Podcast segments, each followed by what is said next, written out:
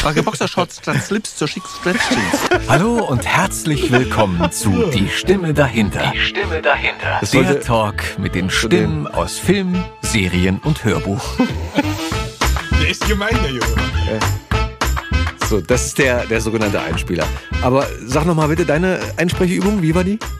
Ich trage Boxershorts statt Slips zur schicken Stretch Jeans. Okay. Ihr Thunfischstand mit Sergeant Smith. Das ist auch wirklich das Gemeinste, was du, was du jemandem geben kannst zum Sprechen. Äh, Und Sergeant Smith ist, glaube ich, gab es in einigen Filmen, oder? Also ich habe die, ich muss gerade mal überlegen. Boxer, schnittige, schnittige Boxershorts aus Massachusetts. Sergeant, Boxershorts aus Massachusetts. Sergeant Smith. Oder noch besser, Sergeant Smiths schwitzige Boxershorts aus Massachusetts. Sergeant Smith, Schmutz, nee, wie schwitzende? Wie? Nochmal. Genau. Sergeant Smiths schwitzige Boxershorts aus Massachusetts. Sergeant Smith, schwitzige Boxershorts aus Massachusetts. Okay. Das war schon ziemlich gut. Nur das, das Ich habe andere Smiths- Schwierigkeiten. Ja. Dinge, die die DDR betreffen. Oh ja, der ist auch immer wieder gut. Ähm, was haben wir noch? Wie gesagt, meine, meine Lieblingsapothekenübung, Apotheke, aber der ist, die ist nicht so schwer.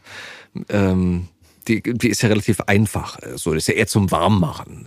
Apotheke, Pepotheke, Opotheke, Hapotheke, Epotheke. Nee, ich habe einen T vergessen. Apotheke, Pepotheke, Opotheke, Tepotheke, Hapotheke, Epotheke, Kapotheke, Epotheke. Der ist einfach.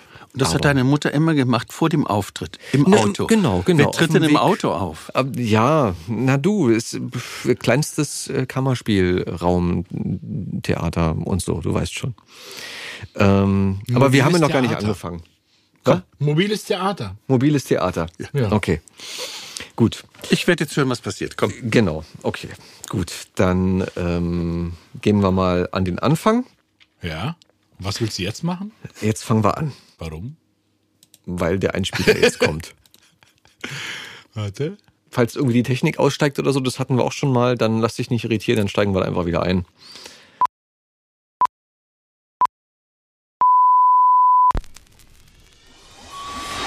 Hallo und herzlich willkommen zu Die Stimme dahinter. Die Stimme dahinter. Der Talk mit den Stimmen aus Film, Serien und Hörbuch.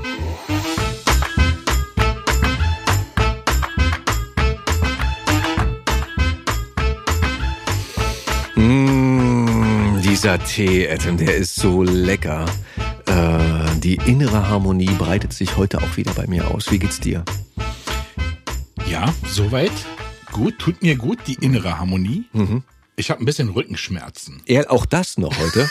Du meintest vorhin, dir ist nicht so wohl heute irgendwie. Ja, Und da wir ja so real sind, ja. Rückenschmerzen, die dann halt hinzukommen. Obwohl ich letzte Woche war ich in einer traditionellen Thai-Massage. Okay, das, warte mal. Okay, erzähl mir. Ja. Und ich dachte, nach diesem äh, Termin bei der Massage wird es mir wieder gut gehen. Aber ich hatte danach zwei Tage äh, Muskelkater. Ich hatte noch mehr Rückenschmerzen. Und so langsam baut sich das äh, mit den Schmerzen so ab. Aber Du warst entspannt. ich glaube, ich müsste demnächst nochmal zu einer Massage. Okay, aber du gehst nicht nochmal zu der gleichen, zu nee, ich derselben. glaube nicht, die hat mir nicht so gut getan. Weiß ich nicht. Ey, weißt du übrigens, dass das Ewigkeiten gedauert hat bei mir, ehe ich den Unterschied zwischen Gleiche und selbe gerafft habe, so als Kind? Also Ja, Erwachsene verbessern der- einen ja immer so ein bisschen, denn so, nein, das ist dasselbe oder nein, das ist das Gleiche. Ich habe mir das so gemerkt. Ja. Und zwar, du benutzt die gleiche Zahnbürste wie dein Mitbewohner oder du benutzt dieselbe wie dein Mitbewohner. Aber was genau? Die Zahnbürste. Also, Aber dieselbe Zahnbürste benutzt man ja hoffentlich nicht. Ja, und daher kannst du jetzt dann halt merken, Ah. ob es dann das die gleiche oder dieselbe. Vielleicht gibt's ja auch noch irgendeine bessere Eselsbrücke. Also ich habe noch so, was diese, diese. Esel- diese Eselsbrücke hat bei mir funktioniert. Es ist das Gleiche, aber nicht dasselbe. Ja. Das sagt man ja auch immer so. Egal, egal, das nur am Rande. Okay, also es geht aber einigermaßen mit den Rückenschmerzen bei dir heute. Ja, ich habe ein, ein Stützkissen, habe ich hier. Ey, und daran merkt man, wir werden, wir werden älter, ne? Es ist wirklich Nee, so. wir werden nicht jünger. Ja, wir, wir machen das jetzt schon so lange hier, diesen Podcast. jetzt mittlerweile fangen schon die Rückenprobleme an. Naja, gut, solange es nicht im Kopf anfängt, geht's ja. So, Ja. Nee, alles fein. Nein, solange die Gäste kommen, werden wir noch jahrelang weitermachen. Oskar. Traum, ist ein Traum. Ja, Weißt du, wen wir heute als Gast haben? Ja, du weißt es natürlich. natürlich weiß Die- ich das. die- so senil bin ich doch nicht. Du hast ja den Termin auch gemacht. Die Hörer wissen es natürlich auch, unsere Hörerschaft, die haben es ja schon gelesen, wahrscheinlich im äh, Banner, im, im, im Text. Aber nur mal, um das kurz so ein bisschen anzureißen. Unseren heutigen Gast, ja, den kennt ihr mit Gesicht, also vor der Kamera, aus diversen Serien im deutschen Fernsehen, um nur einige zu nennen. äh, Adelheid und ihre Mörder im Namen des Gesetzes, der letzte Zeuge. Hallo Robby, Grüße gehen raus an Carsten Speck. Polizeiruf 110, äh, natürlich auch aus der Pilcher-Reihe. Ähm, ihr kennt ihn von der Bühne aus diversen Theatern über Deutschland verteilt. Speziell im Raum Berlin, zum Beispiel dem Schlossparktheater, dem, den Kammerspielen, natürlich auch dem Kabarett, äh, die Stachelschweine, ja, äh, Komödie Frankfurt etc. Ihr kennt ihn auch als Moderator aus dem Riverboat unter anderem. Und ihr kennt ihn natürlich aus diversen Synchron- und Hörspielproduktionen, um nur ein paar Sachen zu nennen. Bibi Blocksberg, Perry Roden, Stargate, Ghost in the Shell für alle Anime-Fans, Twin Peaks, Monk, etc., etc., etc. Er ist auch außerdem Autor seines äh, eigenen Buches, Flatsch, ich war mal prominent, aber ich finde, ganz ehrlich, Grappi, du bist prominent und du wirst es immer bleiben. Herzlich willkommen, Klaus-Peter Graf! Herzlichen Dank für die Einladung. Es ist schön, dass du hier bist. Sehr schön. Danke, dass du dir die Zeit nimmst, zu uns ins Studio zu kommen. Wenn ich prominent wäre, müsste man bei dem Namen nicht mehr erklären, was ich gemacht habe. Aber gut, ähm, ein, zwei kennen mich. Meine Mutter, meine Schwester, ja und ihr beide. Also wir haben ja schon mal vier. Weißt, ich glaube, es gibt jetzt einige, die jetzt äh, kurz mal gucken und sagen, ach, Grappi wieder. Ja, kenne ich doch, kenne ich doch, natürlich kenne ich ihn. Und spätestens, wenn Sie jetzt zuhören, dann äh, werden es Dann definitiv mich noch mal kennenlernen. zwei, drei mehr oder dich kennenlernen. So sieht's nämlich mal aus. Wie geht's denn dir heute? Ich habe keine Rückenschmerzen. Ich bin guter Dinge. Es war ein stressiger Tag, aber ich habe es gerade noch pünktlich hierher geschafft. Und nun lächle ich euch an und freue mich, euch zu sehen. Gleichfalls. Was hast du heute so Stressiges gemacht? Nur Privates oder warst du von Nein, ich diversen... durfte, ich durfte heute von Studio zu Studio rennen. Ja. Und ja, das ist heute sozusagen mein fünfter Termin. Heute durfte ich vier verschiedene Sachen sprechen. Und nun bin ich hier. Und das ist auch gut so. Das wird sich herausstellen. Gut, okay. Sag mal, ich fange ja immer ganz gerne ganz weit am Anfang an, also so ganz weit hinten. also ich wurde geboren Ja, wann?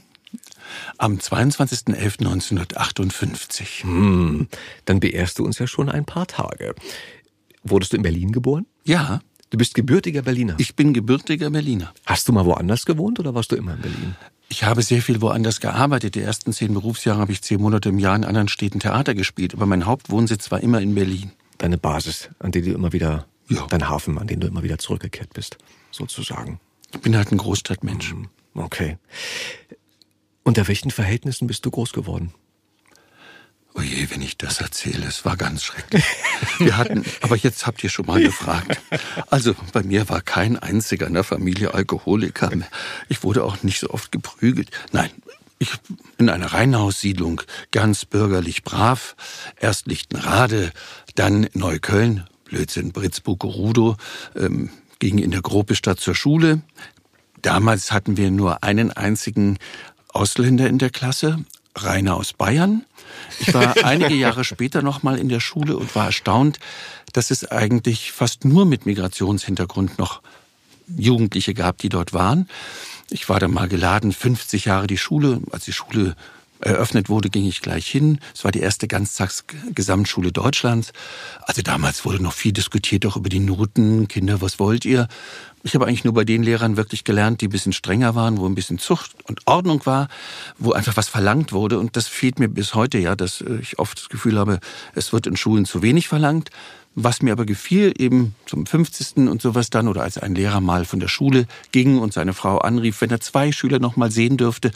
Ich war wohl auffällig, was mir gar nicht so bewusst war. Also kam ich auch hin zu seiner Verabschiedung. Und da freute ich mich, dass es dann auch einen Chor gab und dass ein bisschen künstlerisch dort was geschehen ist, was zu meiner Zeit alles noch gar nicht üblich war. Wie hieß die Schule? Walter Gropius Gesamtschule. Ah, auf der Walter Gropius. Was haben deine Eltern gemacht? Mutter war Hausfrau, Vater war Ingenieur, ähm, Brauereiingenieur, Brauereikaufmann, war bei Schulteis in einer leitenden Funktion, hat dort die Datenverarbeitung aufgebaut. Hast du dann später auch Schultheiß getrunken oder nie? Ich trinke überhaupt nie Alkohol. Gar nicht? Nie. Warum nicht? Weil ich es einfach finde, es schmeckt scheußlich. So mit 14, wenn, da habe ich natürlich noch getrunken. Damals habe ich auch noch geraucht, habe auch damals noch Kaffee getrunken. All die Sachen, die man halt macht, weil alle anderen das machen. Und ich dachte mir immer, das ist ja scheußlich, warum soll ich das tun? Ich habe dann eben auch nie, bis heute finde ich Kaffee den Geruch schon eklig. Ich habe mich dann eben um Tee gekümmert. Wahrscheinlich war das anfangs so ein Wildkirschtee, also so eine Art Bonbonwasser und bin dann bei Tee geblieben trinke ich bis heute eigentlich Tee und Wasser ist das, was ich zurzeit eigentlich nur trinke. Ja. Wie findest du den Tee? Ganz einfach. Er steht neben mir und da sehe ich ihn. Das ist gut. Vom Geschmack ist er harmoniebedürftig. okay, das ist ja auch jetzt keine Frage, den du jetzt irgendjemandem, Laien, sagen wir mal, gestellt hast. Ja. Grappi hat ja auch wohl einen Teeladen gehabt. Ja, habe ich dann auch mal mit einem Freund zusammen gemacht. Sag ich, komm, habe ich noch nicht gemacht, mache ich das mal. Als wir so überlegten, hm, er wollte seinen Beruf aufgeben, wo er war und was. Komm, lass uns doch sowas machen, einen Teeladen. Ich trinke gern Tee. Wir haben neun Belieferer durchgekostet, hatten dann denselben, den das KDW hatte. Und es war ein recht schöner Laden, leider in der falschen Gegend, Kantstraße, ähm, da beim Amtsgericht mit erhöhten Mittelstreifen, wo keiner drüber kommt, mit keinem Frequenzbringer daneben. Du brauchst ein Aldi, ein Reichelt, eine Post, irgendwas, wo die Leute sowieso hingehen. Mhm. Und dann sagen, ah, aber einen tollen Tee nehme ich mir noch mit. Mhm. Wenn du aber alleine irgendwo bist, bis die Leute da hinlaufen, das dauert ich war damals war ich noch prominent, da hatte ich eben Fernsehsendungen, die ich moderierte.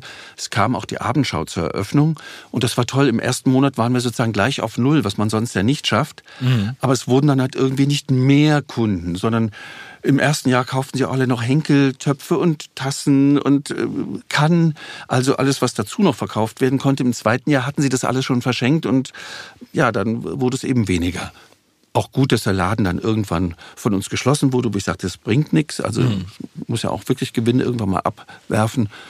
Aber ja, war was Neues, hatte ich noch nicht gemacht. Mhm.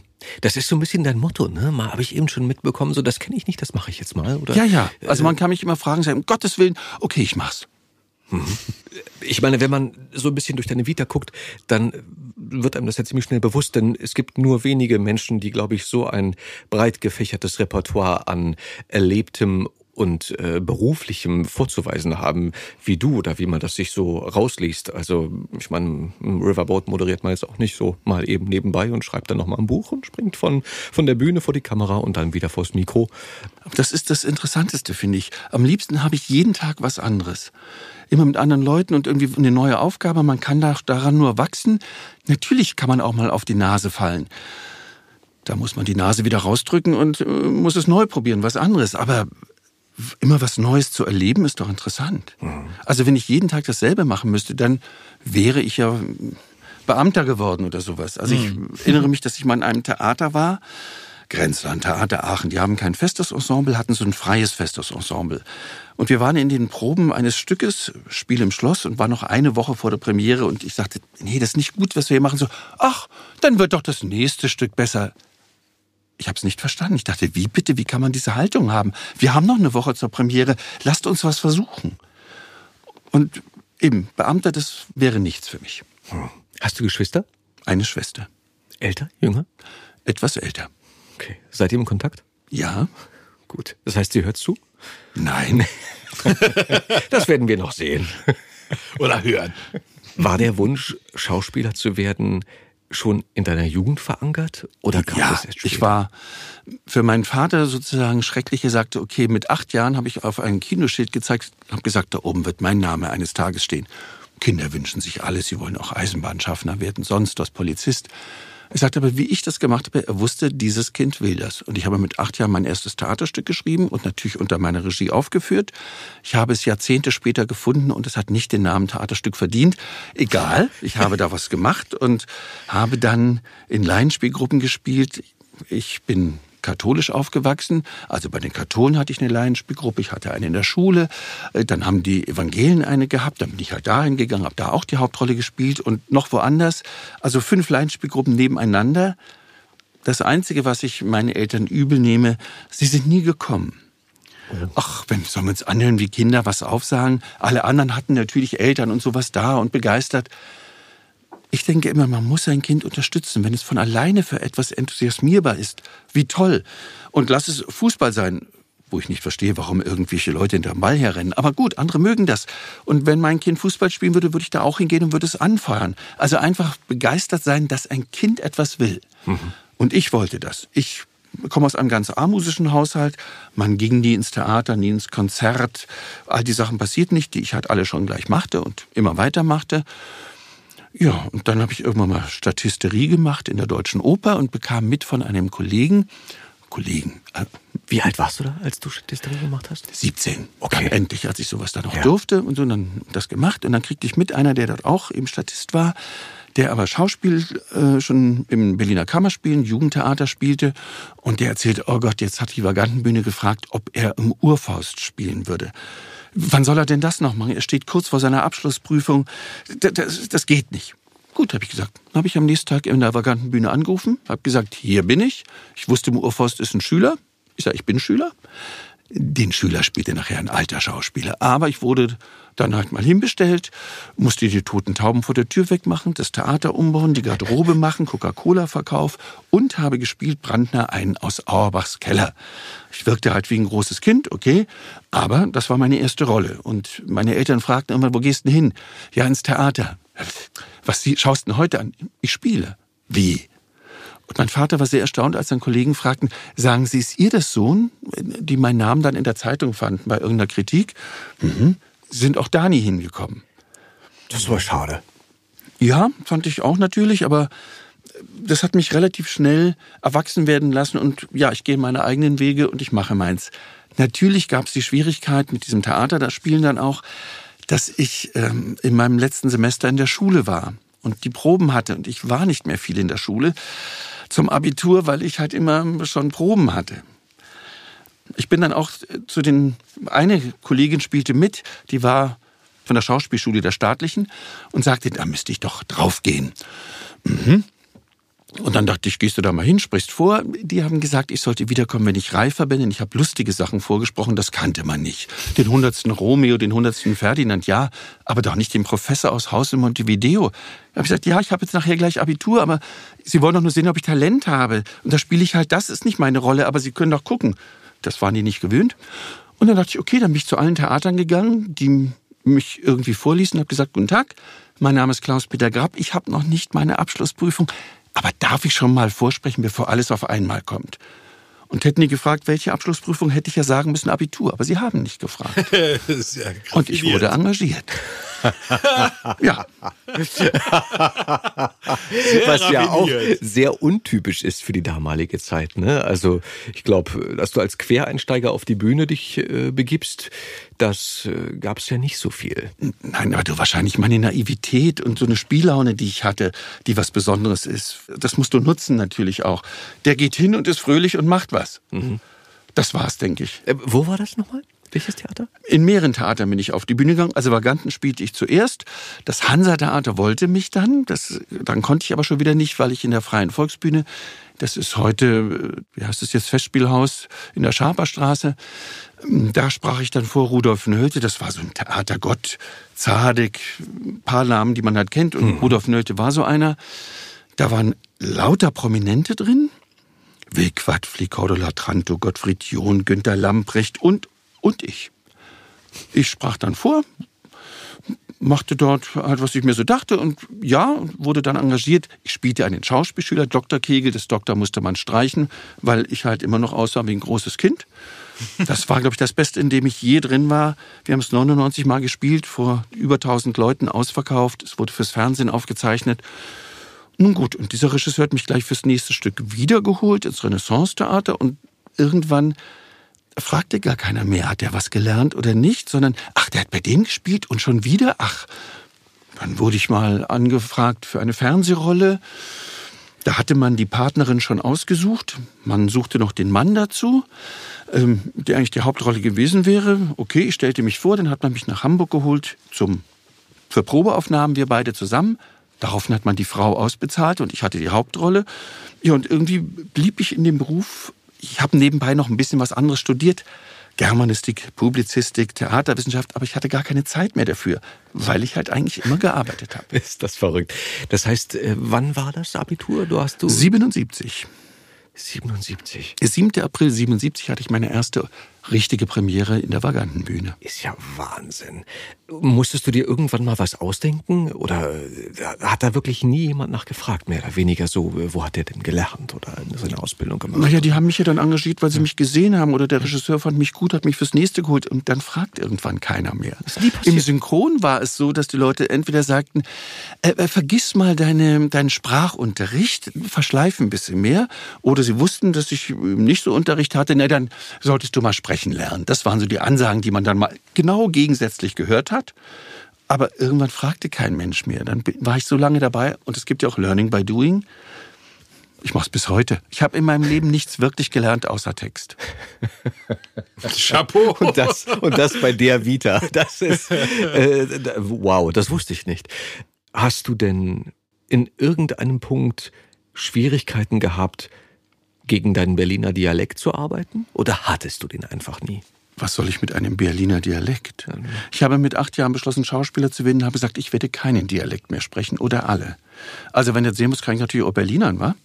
Ich musste auch für eine Rolle und so was schon. Ich wisse, Praxis Bülobogen haben sie mir mal angerufen, haben gesagt, Mensch, jetzt haben wir endlich eine Rolle für dir. Hab ich gesagt, was? Ja, aber der, der, der ist nicht aus Berlin, der muss nicht von hier sein. Sag ich, ich bin doch aus Berlin. Nee, aber auch richtig hier aufgewachsen. Sag ich, bin ich doch.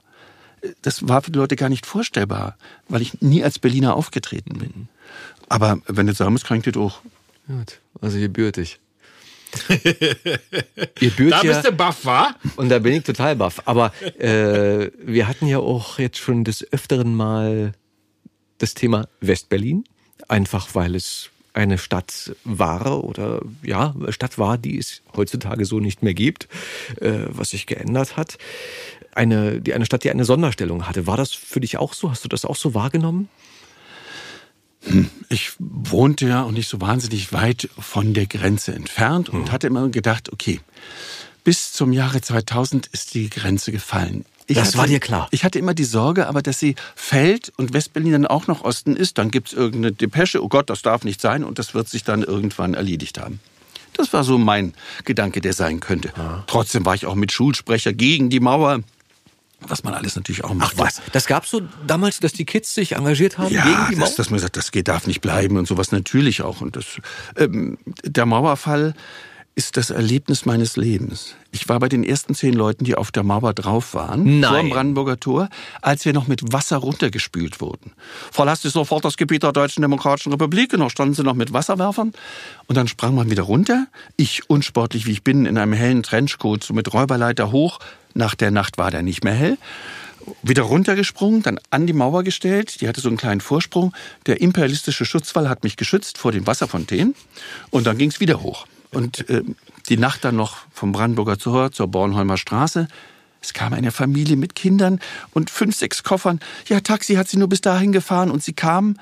Ab Westen war ein roter Teppich gelegt, fand ich toll. Und sie kamen und dieses zu sehen, wie die positiv zusammenbrachen, wie sie heulten. Ich habe gesagt, aber Kinder, werft euren Schlüssel nicht mehr weg. Ihr müsst nicht mehr. Aber eben raus, endlich in den Westen, das zu erleben, war unglaublich. Dann ging es in der Nacht zurück zum Brandenburger Tor, wieder hoch, auf der anderen Seite runter. Und da bin ich durchs Brandenburger Tor geschritten. Ich bin ehrlich, eine feige Sau. Ich habe jetzt nicht groß auf Zampano gemacht. Die haben auch eben gesagt, verlassen Sie das Gebiet. Und ich dachte, ich gehe auch wieder zurück. Ich möchte nicht hier eingesperrt werden.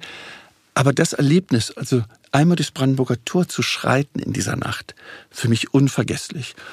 Und natürlich dann irgendwann wieder rüber. Ich habe die ganze Nacht war ich wach. Ich bin kein Mensch, der Nächte durchmacht. Hat mich nie interessiert.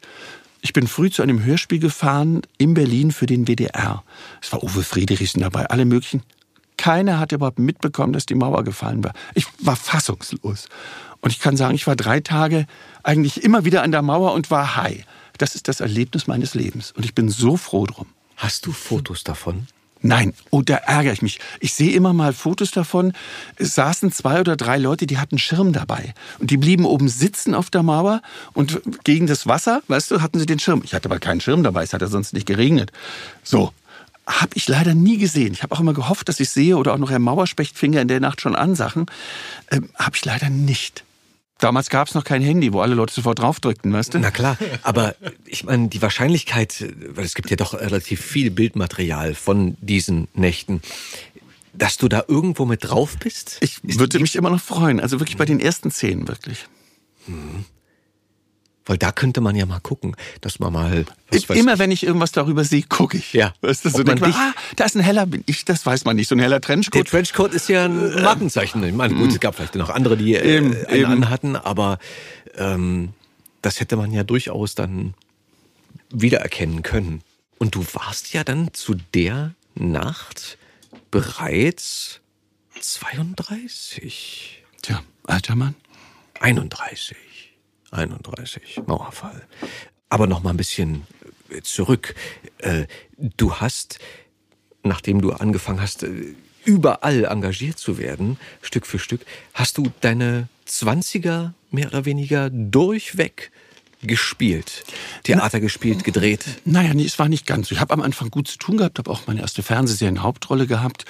Wo war das? Wie jetzt ich, mein Vater wurde in München gedreht, war fürs ZDF. Herbert Bötticher und ich in den Hauptrollen und so. Also ich hatte gut zu tun, es ging so. Und ich habe immer gesagt, bis 23 muss ich es geschafft haben, sonst muss ich was anderes machen. Ich kann nicht rumsitzen, das war ich nie. Und ich wurde 23 und es war ruhig und ich hatte nichts Richtiges. Oh je, dachte ich, was machst du jetzt? Hm, hm, hm. Naja, wart mal noch. Hm. Na, dann schreib dich mal ein. Die anderen Fächer, die ich da studiert hatte, die ein, zwei Semester, war sehr viel Schwafelkram. Schwafeln konnte ich ja schon. Reden kann ich, das muss ich nicht mehr lernen, dachte ich. Also habe ich mich dann für Jura eingetragen, weil ich dachte, da hat man wenigstens Fakten oder Sachen, die man sich halten kann, die man anders auslegt. Aber es gibt etwas, woran man sich langhangelt. Germanistik war ein Geschwafel. Da saßen 400 Leute und redeten, was der Dichter sich gedacht hat. Na, was hat er sich gedacht? Wie kann ich damit Geld verdienen? Aber darüber wurde natürlich nicht geredet. Und ich ertrug das immer nicht. Da dachte dann muss ich das machen. An dem Tag, als die Immatrikulationsbescheinigung kam, kamen auch drei Theaterangebote. Und dann musste ich doch erstmal die Theaterangebote machen und dann ging es halt immer weiter. Es ist Murphy's Law. Ich war Gott sei Dank noch keinen Monat vollkommen arbeitslos und konnte in jedem Monat von dem leben, was ich in dem Monat verdient habe. Das ist ein Geschenk. Das ist es absolut. Das heißt, das hast du durchgezogen? Oder kam irgendwo der Punkt, wo du gesagt hast, ich, ich möchte jetzt was anderes machen? Oder zum Beispiel auch das mit dem bereits angeteaserten Teeladen. Ich möchte immer noch was anderes machen. Ich, ich habe zum Beispiel noch kein Hörbuch gemacht. Zwei, dreimal kamen Anfragen, ob ich was einlese und super und toll, aber ach, die haben sich dann doch eine tiefere Stimme vorgestellt oder irgendwas. Das habe ich noch nicht gemacht. Gut. Schon deswegen müsste ich sofort Ja brüllen, wenn mich einer fragt. Okay. Also immer, was ich noch nicht gemacht habe, ist interessant. Okay, das habt ihr alle gehört, ne? So, also ihr wisst ja, jetzt, alle, die zuhören aus der Hörbuchbranche, Grappi wäre bereit. Okay, ich werde wahrscheinlich dann mehr die fröhlicheren, lustigeren Sachen lesen, weil ich nicht die einschmeichelnde Stimme habe, die jedes Waschmittel auch verkaufen kann. Aber egal. Hast du denn viel Werbung gemacht? Eine Weile hatte ich ganz gut mit Werbung zu tun, dann auch eine Weile mit per Gesicht. Es gab eine Werbung Edeka, das war die Werbung des Jahres vor wahrscheinlich zwölf Jahren oder so. Da werde ich leider heute noch manchmal angesprochen. Und ich wollte nie, dass irgendeiner überhaupt Werbung sieht. Ich selber gucke keine Werbung. Aber warte, warte, warte, was war das für ein Spot? An der Käsetheke. Ja, Frau Wiesner aus der Steinstraße. Das wissen Leute dann auch oft so. Das ist der Käse, der, der, der, der. Und das, das ist Frau Wiesner aus der Steinstraße. Und das liebten die Leute. Ich hatte so einen Blick danach, so, hm, den ich gesagt habe, den muss ich unbedingt machen, sonst ist es zu langweilig. Und das war wohl der Erfolg des Spots. Äh, Ich habe auch ein paar andere Sachen mit Gesicht gemacht. Aber darüber rede ich nicht. Hast du denn bei Edeka auch eingekauft? Daraufhin? Immer wieder mal, aber nicht daraufhin. Gut, okay.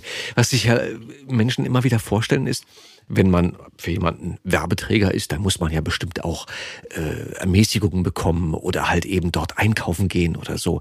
Aber das war bestimmt nicht der Fall, oder? Nein, Haben Sie keine Einkaufsgutscheine gegeben? gar nichts. Man muss sich das aber an dem Drehtag wurde nachher, was in der Käsetheke ist, ans Team verteilt. Also ich habe eine Kiste Käse mitgenommen. Ja, das ist, das ist Immerhin. Undank ist der Weltenlohn. Ich habe neulich nachts äh, die Feuerwehr gerufen, weil der Aldi hinter unserem Haus, was heißt anfing zu brennen, aber ja, da hatte jemand ähm, ein Feuer gelegt und nicht nur eins in der Nacht, sondern es waren so in dem Bezirk mehrere äh, Feuerchen, die da so gelegt wurden. Unter anderem halt auch an dem Aldi. Und als ich nachts Du lebst noch in Neukölln und es war Silvester? Ich lebte in Neukölln. Ich wollte gerade fragen, bist du zurück nach Neukölln Aber, umgezogen? aber zu diesem Zeitpunkt, als das passierte, nein, da war ich tatsächlich schon wieder in Köpenick. Und ja, was soll ich euch sagen? Äh, Klar, Feuerwehr kam, wurde gelöscht und so weiter und so fort. Die Kripo hat mich auch nochmal kontaktiert, wie es denn dazu kam oder ich halt mit dem Hund draußen war und das so ein bisschen hab schimmern sehen. Das war noch äh, gerade so rechtzeitig, aber selbst die Polizei sprang, als es an dem Container anfing zu knacken, beiseite. Also sie waren sich auch nicht sicher, ob das Ding nicht gleich, na was heißt, in die Luft geht, aber doch äh, eine, eine größere feuertechnische Reaktion darauf folgt. Und was soll ich dir sagen? Da kam auch nie was. Da dachte ich auch, naja, vielleicht der Chef von dem Aldi, dass der sich mal erkundigt oder mal sagt, Mensch, Dankeschön, zumindest ein Dankeschön. Ich will ja hier keine gute, aber zumindest ein Dankeschön. Komm, brauchst du nicht. Herr, Herr Wien, Sie haben da sich als Schlawiner erwiesen und haben sich sofort bei der Polizei gemeldet. Wie ist das? Haben Sie nicht das Feuer gelegt? Du, und genau so wirst du ja natürlich auch verdächtigt. Natürlich, äh, fragte die Kripo denn so, ach, und Sie waren nachts dann spazieren, ja? Ich sage, nein, ich fahre nochmal wie jeden Abend mit dem Hund unten, dass der sich lösen kann. Der Hund wird's ja wohl nicht gewesen sein. Spazieren war ich nicht. So. Oder die haben selber das Feuer da halt gelegt, wollten von der Versicherung ordentlich was abräumen. Der Aldi und dann ich hab's du, und dann hast du das Ding vermasselt. Der Sack. Ja. Und daraufhin war der so verärgert, dass er sich nicht bei dir gemeldet hat. Wahrscheinlich. Man, aber Grappi, du hast so viel gedreht in deinem Leben. Waren denn so die 90er die Zeit oder die 80er die Zeit, in denen du äh, am meisten gedreht hast? Oder 80er, 90er natürlich, was heißt gedreht? Ich habe eben ganz unterschiedliche Sachen gemacht. Ich hatte eben das Glück, was weiß ich, vier Pilcher und ähm, Serienhauptrollen oder im Hauptcast zu sein. Das hat sich dann irgendwann auch noch überschnitten mit meinen Fernsehshows. Ich hatte bei RTL meine Samstagabendshow, tut es oder tut es nicht. Und zur selben Zeit war ich in zwei Fernsehserien in tragenden Rollen dabei. Das war natürlich Rosi. welche waren das? Welche Serien? Ja. Unter einer Decke und der Mond scheint auch für Untermieter, so hießen die. Und da, da wusste ich manchmal nicht früh zum Flughafen, in welche Stadt fliege ich. Ah ja, gut, da jetzt das, das. So war es ungefähr. Und von der einen zur anderen geflogen. Und das war natürlich hm, eine tolle Zeit. Ja, man hat gut verdient. Ich drehe gerne. Man hat jeden Tag eben neue Aufgaben gehabt. Das war das Schöne. Ich moderiere gerne. Also war auch das immer schön. Äh, wann kriegt man schon eine Samstagabendshow? Okay, ich hatte die. Wahnsinn. Wahnsinn. Ne? Wann, wann, wann schläfst du? Oder wann, wann hast du geschlafen zu der Zeit? Oder wie viel zumindest? Ich bin ein Mensch, der seine acht Stunden probiert zu kriegen. Das klappt nicht immer, aber eigentlich bin ich schon ein Schlafmensch, der das auch haben möchte. Okay. Da ist Grappi sehr diszipliniert. Bist du ein Frühaufsteher oder ein Langschläfer? Also ich bin auf jeden Fall vor Mitternacht, ein Uhr nachts schlafe ich eigentlich nicht ein. Ähm, aber wenn der Wecker klingelt, ich habe nie eine schlechte Laune, wie andere Leute, uh, sag ich, ich denke heute, okay, dann stehst du jetzt auf. Und so ist es halt dann auch. Mit einem Tee. Den Tee mache ich mir erst später. Du hast es ja eben auch schon mal angesprochen, was unsere Zuhörerinnen und Zuhörer nicht sehen können. Du bist ja auch wahnsinnig groß aus meiner Perspektive. Und außerdem bist du noch lang. Ich weiß, ich weiß. Ich gucke auf dich ja herab, das ist aber kein Arroganzproblem. Im Gegenteil, ich schätze dich sehr. Wie groß bist du? 1,95. Wow. Das habe ich natürlich am Anfang im Beruf nie zugegeben. Da muss man immer eintragen, Größe, Gewicht und sowas alles. Gewicht dachte ich, okay, Bauch habe ich, das können die Leute wissen. Aber meine Größe habe ich nie so ganz zugegeben, weil, ach, der ist zu lang. Mir ist es auch passiert, dass ich aus einer Fernsehshow rausflog, in der es Spielszenen gab. Ralf Wolter, Corinna Gennist, Simone Redl und ich sollten wir spielen. Und ich hatte schon einen Vertrag zu Hause und dann kommt plötzlich der Anruf vom Regisseur, das geht ja gar nicht. Was? Na, also Sie sollen den Partner von Simone Redl, die ist ja viel, viel kleiner und das können Sie ja nicht machen. Also ich habe jetzt erst gesehen, wie lang Sie sind. Ich sage, wie bitte? Ich sage, dann spiele ich es im Sitzen. Also nein, das dürften Sie nicht unterschreiben. Und ich flog aus der Sendung raus, weil ich so lang bin. Ja, Sie kommen ja oben aus der Dekoration raus. Also lauter solche Sachen habe ich schon gehört. Deswegen dachte ich, mach dich mal eher ein bisschen kleiner. Also 1,95 hört sich groß an, 1,92 geht noch. So. Hat das funktioniert? Naja, ich habe ja was gespielt, also wird's nicht nur geschadet haben. Okay. naja, es hätte ja sein können, dass du irgendwo sagst, ja, das äh, war dann hart an der Grenze oder. Nein, das ist ja albern. Dann, ich, mein Pech ist natürlich, weil du lang bist, kommst du mehr in den Hintergrund, wo du guckst über alle noch drüber. So Sachen, weißt du, die Kleinen dürfen nach vorne. Ah ja, ich bin wieder im Off. Okay, das kann passieren. Aber ansonsten. Das kann man ja mit so einem Paganini dann äh, ausgleichen, mit einem kleinen Tritt und so. Und dann hat man die Kollegen auf Augenhöhe. Passiert ja auch sehr oft. Ja, die schwanken immer, wenn sie mit mir spielen. Ne? Ja. Stehst du denn gerade auf der Bühne? ja.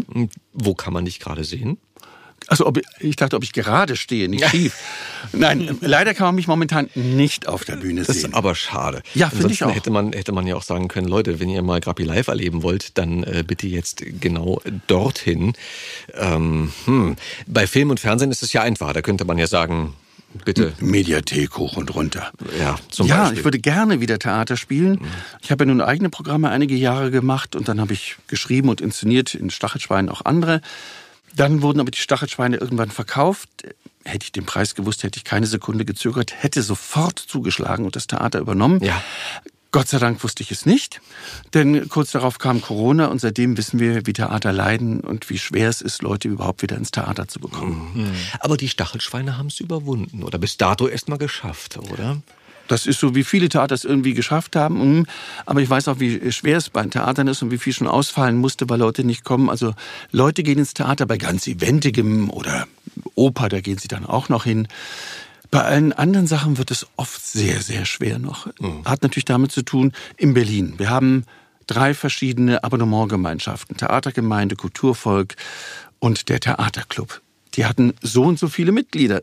Na, ich denke mal so, die Hälfte wird leicht verloren sein oder ein Drittel wenigstens, die einmal im Monat ging. Die haben es verlernt zu gehen. Wer geht überhaupt ins Theater? Mittlerweile 60 plus im Schnitt. Sagst du immer so, hm? Was meinst du mit mittlerweile? War es früher jüngeres Publikum? Na, früher waren sie 50 plus, jetzt ist schon 60 plus. Es ist ja, Also es wächst kommt zu nichts wenig nach. nach, es kommt nichts nach. Und äh, das finde ich ganz traurig. Und die sagen dann, na, ich bin Risikogruppe. Es gab Corona-Durchbrüche. Wer weiß, wie die Leute in der U-Bahn sind. Es hat sich verändert. Also ich hoffe, dass es sich wieder ein bisschen hebt. Aber viele haben es verlernt, außer Haus zu gehen. Genau wie auch Kinos leiden. Wie leer sind die Kinos? Jetzt mal Avatar, da rennen die Leute hin. Aber wie viele Kinos, wie hat es mich entsetzt, dass ich sah am Potsdamer Platz, letztes Jahr noch jeder Film zu jeder Zeit 5,99 Euro. Da denkst du, oh Gott, wie schlecht muss es denen gehen? Und ich ging hin, ein Film, der im Hauptkino lief, äh, Downton Abbey, zweiter Teil, dachte ich, guckst du mal, eine Woche lief er und ich ging rein, 20 Uhr und wir waren sechs Leute im Kino. Bei den Preisen. Und dann wusstest du, O2-Kunden kriegt an dem Donnerstag auch noch halben Preis davon. Also es, es schmerzt einen richtig. Die Leute haben natürlich jetzt sich auf Netflix sind die umgestiegen, haben das verlernt. Es ist so schrecklich, ich finde, die Jugend wächst nicht nach. Ich äh, kann es auch noch so ein bisschen so sagen, ich habe nach meiner Vorstellung, wenn ich irgendwo spielte, habe ich in den letzten Jahren immer mein Buch verkauft noch im Anschluss. Und ich durfte einmal in meinem Leben für Mohammed reinschreiben. Ich habe den am liebsten hätte ich den umarmt und gebusselt, weil ich mich so freue, es muss sich endlich mehr mischen. Aber ich sehe so selten, dass es sich mischt. Ich habe auch noch nie in meinem Leben eine Dame mit Kopftuch im Theater sitzen sehen. Ich sage, das kann ja das eine ist das eine, das andere kann man doch trotzdem ins Theater gehen wollen. Ich weiß nicht, wo die Kultur sich da nicht mischt. Was auch ein Fehler in unseren Schulen ist, denke ich. Die müssen viel mehr in die Theater gehen, sie müssen ins Ballett gehen, sie müssen ins Konzert gehen, sie müssen in den Zoo gehen. Sie müssen all die Sachen mal machen, die vielleicht von zu Hause nicht kommen, damit man vielleicht erst mal einen Eindruck bekommt, enthusiasmiert wird, Interesse geweckt wird. Aber warum ist das so? Warum ist das so, dass oftmals bei, bei Kindern, so wenn ich an meine Schulzeit zurückdenke, ein Großteil der Kids, wenn das Wort Theater kommt, erstmal so ein äh, machen? Weil sie es nicht kennen. Sie kennen es nicht und sie wissen ja nicht, Menschen in 3D auf Bühnen, das haben die noch nicht erlebt. Vielleicht muss man es nur so verkaufen, dass man sagt, Bruder, es ist dreidimensional. Ja, das ist irgendwie, das kriegst du gar nicht sonst so. Du brauchst nicht mal eine Brille für. Ja. Okay. Schade eigentlich, weil Äh, wenn, meistens wenn, wenn im Elternhaus das halt nicht praktiziert wird, ins Theater zu gehen oder ins Konzert oder in die Oper, dann woher soll das Kind dann davon erfahren? Deswegen sage halt- ich, die Schule hat für mich Schule. die Verpflichtung. Aber es könnte ja auch genau andersrum sein, dass man, aha, kenne ich nicht. Was denn das? Was, was passiert denn da? Aber es ist halt schnell eine, vielleicht eine antiquierte ähm, Vorstellung von, von Theater, die da in den Köpfen passiert. Nach meiner Erfahrung. Meine- wenn ich mich so zurückerinnere, damals an die Zeit, wo ich noch wenn in der man, Schule wenn war. man jetzt mit der Schule die Kinder ins Theater oder zum Konzert bringt oder in die Oper, das muss ja dann halt weitergeführt werden. Und das kann ja nur im Elternhaus weitergeführt werden. Die Schule kann ja nicht alle vier Wochen die Kinder in die Oper. Aber nehmen. man könnte ja, früher gab es Theater der Schulen im Westen der Stadt. Da gab es, was weiß ich, für fünf Mark damals, glaube ich, Theaterkarten. Also man kann ja immer noch überlegen, wie kann man da was machen als Schule? Kriegen wir einen Rabatt? Was die Walter Gropius Gesamtschule später mal machte, dass die auch wirklich wohin ging oder so. Ich habe mich als Schüler darum selbst gekümmert, habe Leute zusammengetrommelt, so und so viele Leute, dann kriegen wir billiger Karten und wir gingen ins Theater. Was ja schon viel ist, was ja auch viel Aktivierungsenergie kostet. Ich wollte das halt. Wo, wo das bei mir herkommt, gut. Ich bin verspielt.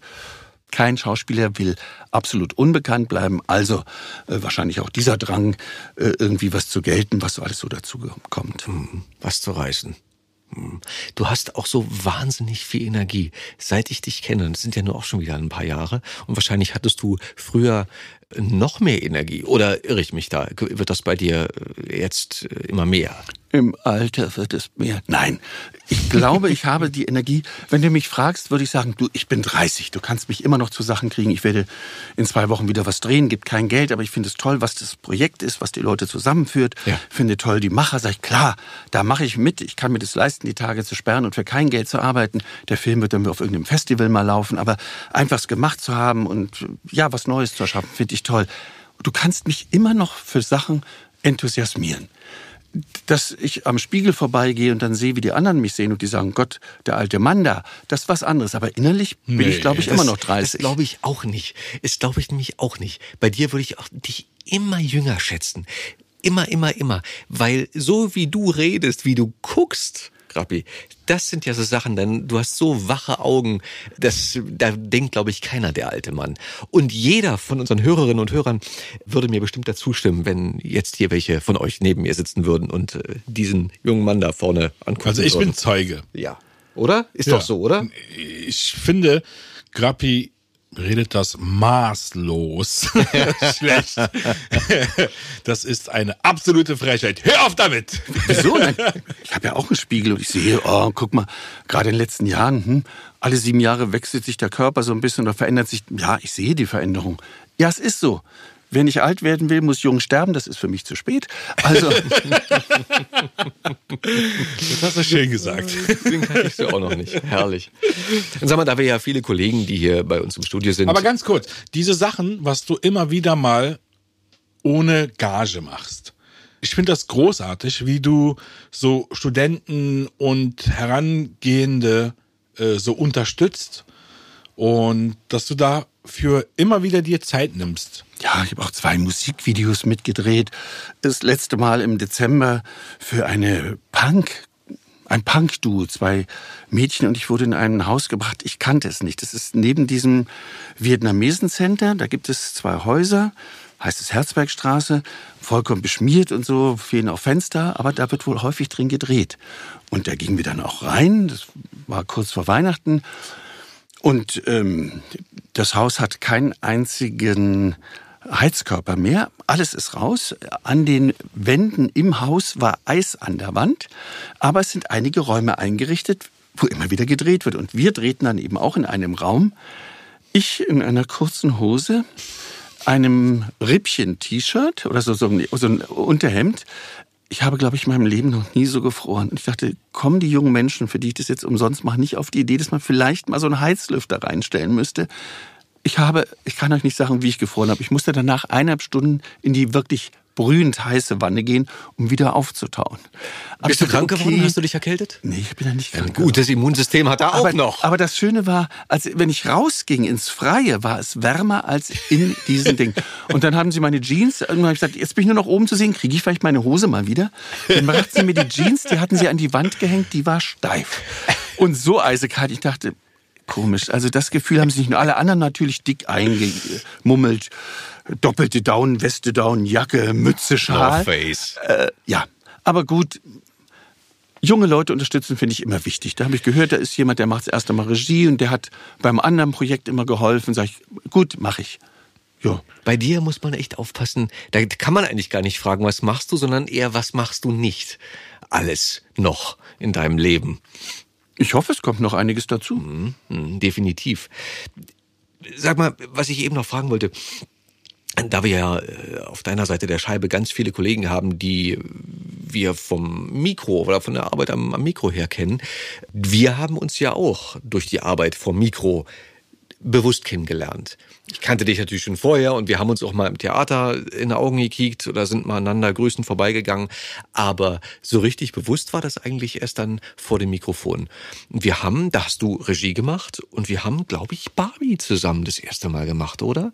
Also Regie führst du nebenbei gesagt auch noch. Ich glaube, da waren wir noch gar nicht. Ja, ja. Ähm, kann sein, dass es Barbie war. Wir haben auch mal einen Weihnachtsfilm zusammen gemacht. Und ich glaube noch auch noch was anderes. Ja, ja, aber ich meine das erste Mal. Also das erste Mal war, glaube ich, bei, bei Barbie. Kann Oder sein. war es der Weihnachtsfilm? Ich weiß es auch nicht mehr. Ich könnte jetzt nachgucken, aber es ist auch nicht so relevant. Aber wann hast denn du angefangen mit der Arbeit vor dem Mikro, wenn du gedreht hast und Theater gespielt hast? 77. Ich bin natürlich auch 1977 zu jedem, dachte, okay, aha, so geht es hier. Schauspiel, okay, was macht, was kann man noch machen? Synchron, dann gehe ich mal zu jedem Studio und sage, hallo, hier bin ich. Mit 19. 18, ja, so. Da bin ich dann hinmarschiert und habe dort 18, 19 Ja. hinmarschiert und habe ja, da meine ersten Takes bekommen. Weißt du noch, wo das war? Bei, bei welcher Firma? Oder ist das durch die Hülle der Termine und irgendwo? Ich weiß noch jedenfalls, wo das Studio war, was es nicht mehr gibt. Äh, Ruheleben, da, da draußen gab es eins. Äh, dann weiß ich auch noch, wie ein Kollege mich immer anstupste. Ähm, war, glaube ich, mein allererster Film, war irgendein Film mit Heinz Rühmann, warum der nun noch synchronisiert werden musste. Und es war eine Soldatenreihe. Und die mussten immer abzählen. Eins, zwei, drei, vier, fünf, sechs. Eins, zwei. Und die musste, war immer Nummer sechs halt. Und es gab dann jemand neben mir, Rolf Bogus, der so als Kind sehr, sehr viel drehte, später Anwalt wurde, der mich immer antipste, wann ich dann auch dran bin, sozusagen. Der es muss den Leuten noch auffallen, dass die sechs sich immer gleich anhört. Fand ich sehr seltsam. Aber das war so mein erster Termin. Die sechs. Und Die sechs. Die sechs. Welche Zahl ist deine Glückszahl? Habe ich noch nie drüber nachgedacht. Ja, denk mal über die sechs nach. Okay. Die sechs oder den? Nein. Kannst du, Sowohl als auch. Kannst du drehen und wenden, wie du willst. Die ist Dann wird sie kombiniert. neun, dann wird sie neun. die ist unverfänglich. Was machst du denn, um dich zu entspannen, um runterzukommen? Wovon runterzukommen? Jetzt gerade, wo wir bei der Zahl waren. Was für eine Überleitung. Du Schaff, du. Da werde ich jetzt nicht lachen. Nein, das übergehe ich. Nein, äh, so ru- runterkommen. Ich habe ja nicht das Gefühl, dass ich so weit oben bin. Also wenn du sagst, sagen mir manchmal Leute, oh Gott, so eine Energie, wer hat denn das?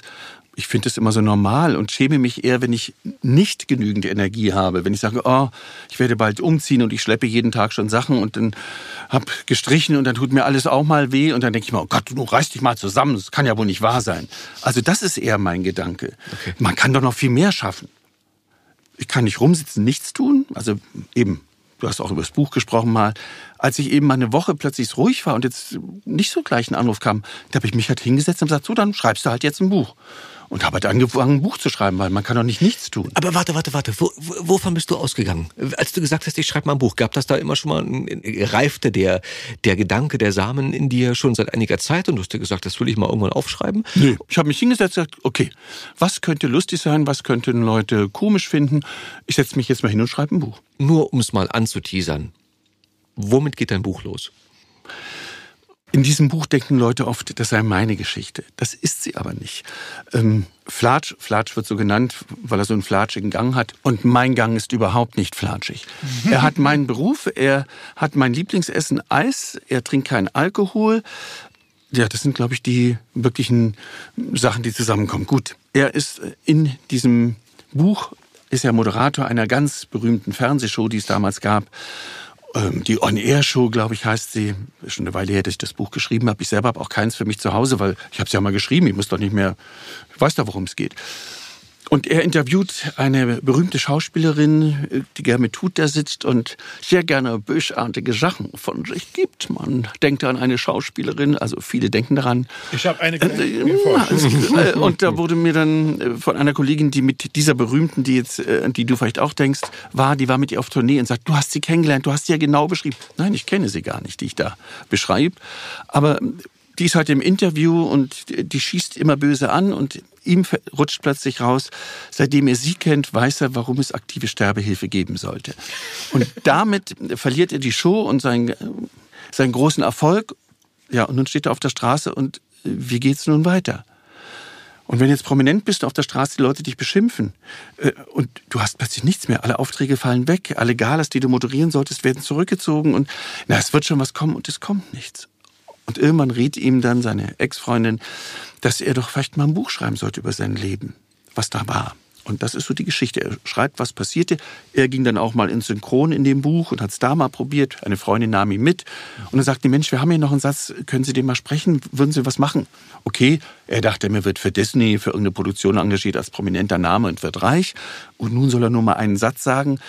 Und ähm, Ihr Thunfisch sind für Sergeant Smith. Und an diesen paar Worten hängt er dann. Und ähm, sie hören sich besoffen an und äh, er sagt Lieutenant Smith und Schmidt und was auch alles passiert. Ähm, er braucht sehr viele Aufnahmen und geht sehr geknickt nach Hause. Das ist ein Punkt. Ein andermal arbeitet er im Callcenter, weil er sagt, sprechen kann er ja und da sieht ihn wenigstens keiner, da kann nichts passieren. Aber als er da Neonazis am Telefon hat, erträgt das auch nicht. Und, und, und. So die Geschichten, die er erlebt hat, bis er dann wieder in Talkshows kommt, weil er das Buch geschrieben hat. Und wie es dann weitergeht, schauen wir mal. Wunderbar. Werde ich mir auf jeden Fall zu Gemüte ziehen. Und wir werden mal nochmal einen Link machen auf Instagram, ne? Für, zu dem Buch. In unsere, in unsere Folgenbeschreibung. Da packen wir nochmal was rein. Nur ich habe noch Exemplare von dem Buch. 18 Stück sind es noch genau. Also da müsste man sich an mich wenden. Äh, ich verkaufe sie noch. Man kriegt es gar nicht im Handel mehr? Äh, wahrscheinlich kriegt man es auch bei Amazon gebraucht oder sowas. Aber sonst ist das jetzt vorbei. Das ist ja schon wieder zwölf Jahre her oder so, dass das Buch schrieb. Du bist okay. doch auch, auch auf Instagram, oder? Ja. Ja, dann können wir das ja verlinken und dann, äh, wer ein vielleicht sogar handsigniertes also, Buch von dir haben möchte, der möchte sich doch dann bitte vertrauensvoll an äh, dich wenden. Ich oder? möchte auf jeden Fall eins haben. Bitte eins zur Seite legen. Okay, mache ich. Wunderbar. Das wird Weil wenn teuer. du sagst 18 Stück, ich habe nur 18, genau 18, ja. Okay, super. Ich weiß das, weil ich habe jetzt Silvester moderiere ich immer. Jetzt hast du nur noch 17. Siehst, jetzt wird's knapp, also bitte ja. beeilen Sie sich. Ich, äh, Silvester moderiere ich immer mit einem für mich grandiosen Organisten in der Lukaskirche in Steglitz ein Silvesterkonzert. Und das ist immer was anderes. Mal ist ein Musical, mal kommt aus der Operette was. Ähm, Peter und der Wolf hatten wir mal oder Miss Marple auf der Orgel. Also immer, der macht ganz andere Sachen, die da eigentlich nicht hingehören. Und ich moderiere auf heitere Art dazwischen, erzähle irgendwas und so. Und da habe ich halt letztes Mal gesagt, Gott, es wird wahrscheinlich nicht so groß klappen hier, aber dann ähm, verkaufe ich auch mal. Und die haben sie mir aus den Händen gerissen und ich hatte die restlichen im Auto. Bis ich die dann rausgeholt hatte, waren leider schon viele Leute weg. Also wenn ich im nächsten Jahr wieder in dieser Kirche bin, werde ich dann auch meine letzten los sein. Wann geht das los in Steglitz? Äh, das ist immer am, ist immer nur Silvester ja. um es war ein paar Jahre um 22 Uhr, jetzt machen wir es 20 Uhr. Ich finde es anders schöner, freier Eintritt. Ein wunderbarer Organist ist eine große Freude. Und es war für mich immer, es ist immer so ein schöner Jahresabschluss. Mhm. Geht das denn über 0 Uhr hinaus oder bis nein, nein, nein. 0 Uhr? Oder? Wir hatten früher 22 Uhr, ich weiß nicht, wie es dieses Jahr sein wird, 22 Uhr bis 23.30 Uhr. Dann konnten die Leute dort noch ein Weinchen nehmen oder zusammenstehen oder sowas. Das hat sich durch Corona geändert, dann wurde es anders. Jetzt, äh, der Organist wohnt nicht in Berlin und dann schafft das immer noch nach Hause. Deswegen 20 Uhr bis 21.30 Uhr, so eineinhalb Stunden dauert die Sache. Mhm. Freier Eintritt, das Haus ist voll. Nein, hör auf, kostenlos. Kostenlos. Natürlich freuen wir uns, wenn die Leute uns eine Spende dalassen. Bitte keine Einkaufschips und auch keine Knöpfe, davon haben wir jetzt genug. Aber man freut sich natürlich, wenn gespendet wird für die kirchenmusikalische Arbeit. Da kommt doch wirklich immer was zusammen. Und dann singst du? Nein.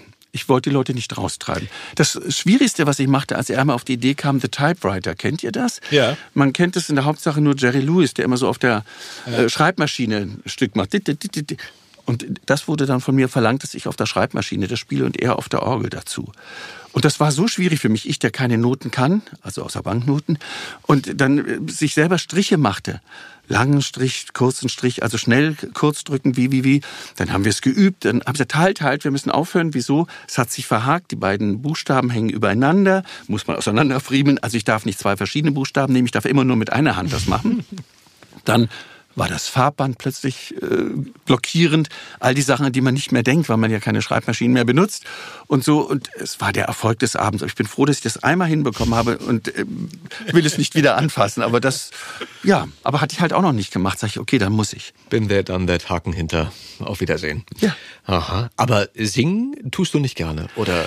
Doch. Äh, ähm, äh, Du, für Geld mache ich ja so vieles. Also ich singe auch in äh, allen möglichen Serien immer wieder. Ich darf hier sehr gerne Olaf, den Schneemann, den berühmten machen, wenn HP Kerkeling zu teuer ist. Ich habe das Glück, dass ich immer wieder irgendwelche Zeichentricksachen, die Stimmen gewonnen habe, die dann prominent besetzt wurden und ich sie dann in der Nachverfolgung der App sprechen darf oder wenn dieselben Figuren in anderen Serien Ja, nochmal muss ja auch auftauchen. gemacht werden. Oder äh, Disney on Ice, wenn dann Olaf singt, bin ich das und sowas. Also wenn jemand das will, dann singe ich auch für Geld. Ich singe auch auf der Bühne. Ich habe auch mal ein Kindermusical, den Taschenbier im Sams Musical im Schlossparktheater gemacht. Das zwischen lauter wirklich grandiosen Sängern, da schämt man sich dann schon ein bisschen. Aber okay. Äh, Sag mal, bei Disney on Ice, äh, für alle, die es nicht kennen, es ist eine, wie sagt man, eine Eiskunstlaufshow mit allen Disney-Figuren oder mit vielen Disney-Figuren, die man so kennt seit der Kindheit, ähm, an denen sich die Kinder heutzutage noch erfreuen. Ich glaube, die hatten auch ein bisschen pausiert wegen Corona und so, aber äh, man munkelt. Ich habe gerade gesehen, dass die wieder jetzt auf Tour gehen, dass die wieder kommen. Ja. Nur diesmal hat man mich noch gar nicht gefragt. Ich finde es unglaublich. Vielleicht pausiert Olaf dieses Jahr und. äh, Ja, nee, auf dem Trailer habe ich ihn gesehen. dazu. Ich finde es unglaublich. Wahrscheinlich nehmen sie die alten Sachen. Na gut, wir warten mal ab, was da so kommt ähm, und freuen uns auf äh, alles, was da kommt. Ja. Nicht? Mhm. Gut. Du hattest auch mal zeitlang bei Sieben Tage, Sieben Köpfe mitgemacht, ne? Nein, nie. Nee? Mir war so. Ich weiß das genau. Mir war so, als ob. Du kommst wahrscheinlich auf RTL wegen deiner RTL-Show, oder? Vielleicht Kann gut sein, aber tut es oder war tut so. es nicht. Und ich war mal Gast in verschiedenen anderen Sendungen. Äh, Glücksritter war ich der Außenmoderator mit Ulla Kockerbrick als die Moderatorin und in allen möglichen anderen Sendungen, die dann RTL produziert hatte, kam ich dann irgendwo auch mal vor. Okay, vielleicht ist es einfach bei mir so hängen geblieben. Wie lange hattest du deine Show? Wie lange lief das? Diese Show lief nur sechsmal. Sie sollte eigentlich erstmal nur dreimal laufen. Dann kamen schon Leute zu mir, oh, warum hat man das gemacht? RTL war wohl mit John de Mol irgendwie, die wollten sie wohl abservieren, bis so wurde haben mir Leute das gesagt. Ich sage, ich habe keine Ahnung, was ist. Ähm, die Sendung hatte davor schon mal einen Holländer gemacht. Und dieser Holländer ist immer hochgesprungen und irgendwie, ja, wahnsinnig witzig gedreht. Das hat aber nicht funktioniert in Deutschland. Die haben irgendeinen überdrehten Holländer gesehen. Das wäre auch so gewesen, wenn Hänschen Rosenthal immer hochgesprungen wäre. Das ist spitze! Und er hätte das beim ersten Mal schon gemacht. Da sie ihn aber kannten und liebten, ah, war das mal für die eine Sendung bei Dali Dali, war das ein Erkennungszeichen. Wenn du aber gleich beim ersten Mal so anfängst, nicht richtig ganz sprechen kannst Deutsch und dann immer nur richtig drehst, hat das nicht so funktioniert. Und dann haben sie die Show halt mit mir zwei Jahre später nochmal angefangen. Und da haben Leute schon gesagt, was ist denn das? Wieso? Mhm. Ähm, und es war aber dann erstmal ein Erfolg. Und deswegen wurde sie verlängert. Schlimm war dann, dass ich auch gegen Wetten das gesetzt wurde. Da hatte man damals überhaupt keine Chance. Wo dann der Sat1-Chef damals auf mich zukam bei einer Veranstaltung und sagte, warum hat man das gemacht? Also das darf man doch nicht tun, sowas da. Ja, ich bekam einen Exklusivvertrag von RTL angeboten, den ich nicht unterschrieben habe. Denn ich wollte wissen, wie ich Sachen ablehnen kann. Ich wollte nicht alles machen. Sie hatten mir zum Beispiel eine Sendung angeboten, Miss Travestie Deutschland. Ich kann mit Travestie gar nichts anfangen. Ich sage, Marion Gordy, die beiden, die konnten es wirklich, die konnten singen, die haben nicht nur sich geschminkt und mit den Händen gewackelt und gesagt, das sei jetzt Marilyn Monroe oder sowas. Die konnten wirklich was. Wenn es in diesem Rahmen ist, dann bekam ich die holländische Sendung zu sehen, die eben die Ursendung war, die fand ich so schrecklich. Ich, weil da waren halt nur immer irgendwelche Männer in Frauenkleidern, im Bikini und die im schrägen Bild rannten die immer irgendwo nur rum, aber es passierte nichts wirklich. Ich sagte, das möchte ich nicht. Die Sendung hat dann ein Mensch gemacht, der ein einziges Mal auf dem Sender zu sehen war. Mhm. Sie haben es ein Jahr später nochmal mit Carsten Speck probiert und die Sendung gab es nie wieder. Also ich hatte wohl sehr recht, dass ich sie nicht machen wollte. John de Mol sprach daraufhin mit mir nicht mehr, weil das ist nicht üblich, dass man ihm was absagt. War mhm. plötzlich ganz seltsam. Hm? Ja, und ich habe den Vertrag eben nicht unterschrieben, weil nicht festgelegt wurde, wie kann ich Sachen wirklich ablehnen. Mhm. Ich hätte vielleicht der Oliver Geißen äh, von RTL werden können, so der alles macht. Aber ich wollte auch nicht ähm, gehindert werden. Ich hätte auch jedes Synchron, jeden Dreh hätte ich mir genehmigen lassen müssen, denn ich hätte ja eine Festgage bekommen bei RTL und dann hätte ich fragen müssen. Ich hätte es aber nicht ertragen, nicht zu arbeiten und zu warten. Das kann ich nicht. Das glaube ich dir. Gab es denn äh, mal eine Zeit, wo du sagst, boah, das war, abgesehen von, du hast es ja vorhin schon mal angeteasert, äh, von der Zeit, wo du dich ähm, eingeschrieben hattest und wo dann auf einmal alle Angebote parallel kamen. Aber in der späteren Zeit, als du dann, es lief ja bei dir un, unfassbar gut.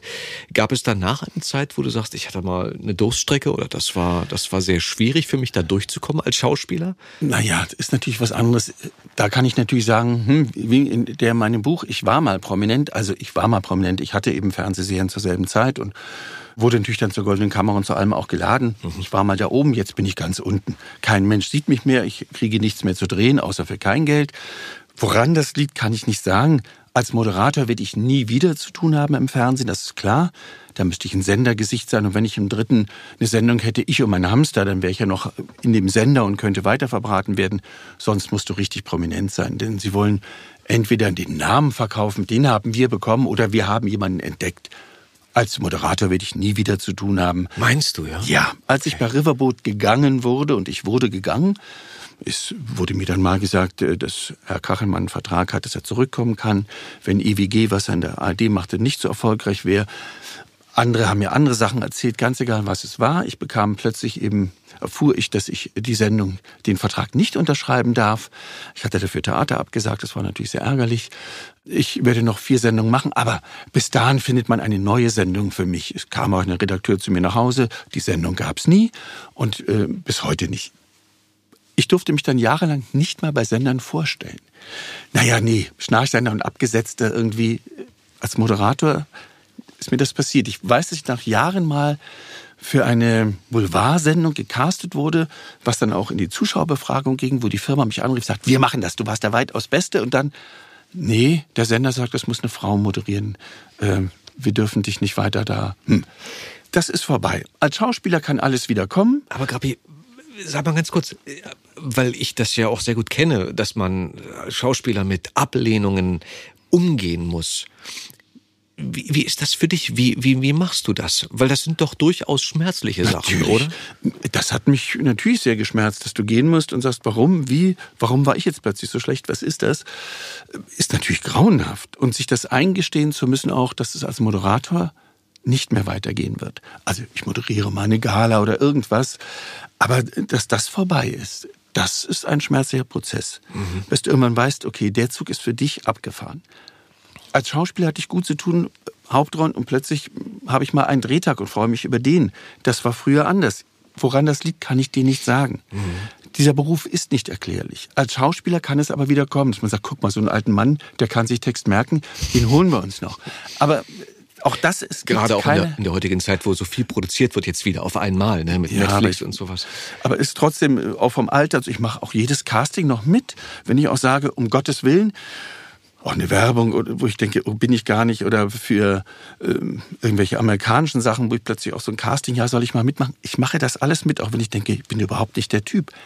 Aber vielleicht kommen sie da bei einer anderen Sache auf mich. Mhm. Ich kann doch nur noch gewinnen, ich kann doch nicht verlieren. Es gibt nichts Gutes, außer man tut es. Ja, wenn ich, wenn ich, woher sollen sie mich kennen, wenn ich nicht, mich nicht präsentiere? Natürlich, ja. Und klar, die Zeit entwickelt sich weiter. Neue Leute kommen dazu, die dich noch nicht kennen können, weil sie halt dich noch nicht von damals kennen. Insofern. Ich ja. finde E-Casting schwieriger. Ich habe zwar auch schon ja. da welche gewonnen oder bin immer in den Endrunden gekommen. Wenn ich zum Beispiel zu irgendeiner Werbung, zu einem Casting musste, da waren 100 Leute und ich weiß jemand, der auch sagte, ach, Grappi ist auch da, da muss ich gar nicht mehr reingehen. Ich komme, kam immer unter die letzten drei. Mhm. Also wirklich in die Endrunde konnte ich sagen, also 90 Prozent oder so bin ich eh in der Endrunde. Nicht, weil ich so gut bin, denke ich, sondern weil ich lockerer bin. Mhm. Weil ich erstmal hingehe und sage, was wollt ihr? Okay, dann machen wir es so. Und du siehst natürlich viele Kollegen, die schon ganz verkrampft da sitzen, die müssen den Job haben. Da habe ich natürlich das Glück, dass ich synchron und so mache, dass es mir ja finanziell schon mal gut geht. Ich habe ja zu tun. Das andere wäre schön, wenn was dazukommt, würde mich reizen vielleicht, aber ich bin nicht so drauf angewiesen. Das ist, glaube ich, das. Und vielleicht durch die Moderation reden können und so bin ich erstmal lockerer. Und das ist mein Kapital. Hingehen, schauen, machen. Ja, richtig, absolut, kann ich nur unterstreichen. Aber wie du richtig sagst, ne, muss man auch erstmal können. Diese Lockerheit kann man schwer einfach so herstellen und sich sagen, jetzt bin ich mal locker. Das klappt dann. Nein, und du kannst nicht. mich natürlich auch immer wieder verunsichern. Also bis heute denke ich immer, ich bin ja schuld, ich mach's falsch, um Gottes Willen. Immer das Gefühl, oh Gott, jetzt kommt raus, dass ich nichts kann. Jetzt wissen sie es alle. So, weißt du, dieses, oh Gott, ich habe nie was gelernt, jetzt kommt's raus. Das verfolgt dich aber, dass du sagst, da äh, das holt oder das holt dich manchmal ein. Wenn plötzlich mal drei Tage das Telefon nicht klingelt, nichts Ja. kommt, das kann doch nicht sein. Was ist das? Was ja ist das per se Blöde. Und ich weiß das ist. auch schon. Ich, ich sage mir das auch. Aha, Ja. jetzt kommt wieder diese Angst. Aha, wird jetzt wieder hochkommen. Mhm. Du bist nicht gut genug oder sowas. Das wird immer wieder kommen. Ich sage mir das auch, dass das jetzt kommt. Also früher habe ich mir das nicht gesagt, da kam es nur. Heute sage ich mir schon, dass es kommt. Also ich bin sozusagen einen Schritt weiter. Gott sei Dank kam mir dann immer irgendwas und sei es halt synchron, was ich in Anführungsstrichen nebenbei mache. Ich sehe mich nicht nur als Mundwerker, sondern Schauspieler, Moderator ist doch noch was anderes. Das finde ich gehört eben mehr zum Körper dazu als Stimme. Äh, Und deswegen finde ich das andere reizvoller. Dass ich trotzdem gerne auch synchron mache, ich bin halt verspielt. Ich mache es halt gern. Mhm. Hauptsache, was zu tun in dem äh, in Ja, dem, und, das in ist, dem und natürlich im Synchron kann ich natürlich Rollen machen, die ich sonst nicht bekommen würde, die meiner Optik nicht entsprechen. Wenn ich da in Emergency Room Dr. Lukakovic, den kroatischen Arzt, sprach, dem die Frauenherzen zuflogen, der auch ein bisschen mal äh, glutäugig noch in der Stimme, dann ging das mal anders. Weißt du so, das kriege ich ja sonst nicht. Sehr schön. Danke dafür. Ist doch so. ja. Was, was war sonst noch so eine, so eine Paradefigur, wo du sagst, oh, der hat mir wahnsinnig viel Spaß gemacht. Da konnte ich richtig im Affenzucker geben. Na, Affenzucker geben ist natürlich bei irgendwelchen Zeichentricksachen. Machst Ja. du das gern? Ja, Affen Zeichentrick? Ja. Na, manchmal ja. So. Ah, ich liebte Vampirina. Vor kurzem haben wir das noch machen dürfen. Dann, der mir der kleine Geist. Ah, der war wahnsinnig frech, sehr eingebildet und aber der machte einfach Spaß. So hm, mit ganz vielen verschiedenen Brüchen und Farben. War nicht so einfach die Rolle, aber das liebte ich, einen Verrückten zu machen. Ich liebte auch bei Huibu habe ich so eine Figur, die ich immer wieder sprechen darf. Das ist äh, Huschumsek, das kleine Gespenst, das Angst hat, dass es in die Seelensuppe muss. Bei einer anderen Serie bin ich Magnus, der, der Kater, der ähm, eitel ist, ähm, von sich eingenommen, ein weißer Kater, der natürlich nicht rausgeht, da könnte er dreckig werden und ja, der so die Fäden in den Händen halten will, der aber auch eben viel Blödsinn macht, das mag ich. Wo ich am richtigsten drauf liege, das ist Jason Gray Stanford. Das ist der Schauspieler, der in Monk den Lieutenant Randy Disher spielte, den ich sprechen durfte und immer wieder mal sprechen darf. Letzte Woche Gott sei Dank auch mal wieder wo. Der ist 15 Jahre jünger als ich es bin. Ich durfte zum Probesprechen auch nur kommen, weil ich abstehende Ohren habe. Die hat der nämlich auch. Und so kam man auf die Idee, der alte Mann darf auch mal kommen. Alle anderen waren in seinem Alter. Und ich bekam die Rolle. Und auf dem lag ich, glaube ich, am besten drauf. Der eben auch ein Verrückter war, der immer was wollte und immer übertrieb und es wurde dann nichts. Aber ein Komiker, den habe ich sehr, sehr, sehr gern gesprochen. Da können wir uns ja mal betteln, weil ich habe nämlich auch sehr abstehende Ohren. Wir können ja mal gucken, wessen Ohren weiter abstehen nachher. Ist mir gar nicht aufgefallen. Nachdem wir, nachdem wir, ja, ja. Nach Danke, Etem, was möchtest du trinken? Na, unter, unter den Kopfhörern sieht man die auch nicht. Ja, das stimmt. Das ist, so siehst du uns ja meistens dann.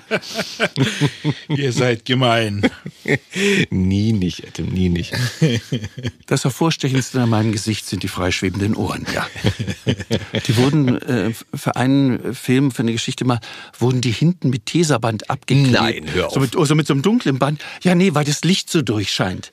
Und ich, sag, und ich drehe mich noch in der Folge um. Also in der, in der Szene. Soll ich jetzt irgendwie rückwärts laufen oder wie soll das gehen? Unglaublich. Und dann haben sie einfach mit Gaffer ja, sozusagen. ja, Das, haben sie mir die Ohren hinten abgeklebt, weil das Licht so durchscheint. weißt du noch, in welcher Produktion das war? Ja, du hast sie vorhin erwähnt. Oh, da war ja so einiges dabei. Aber das, das Kind in dir tobt weiter und es will weiter toben.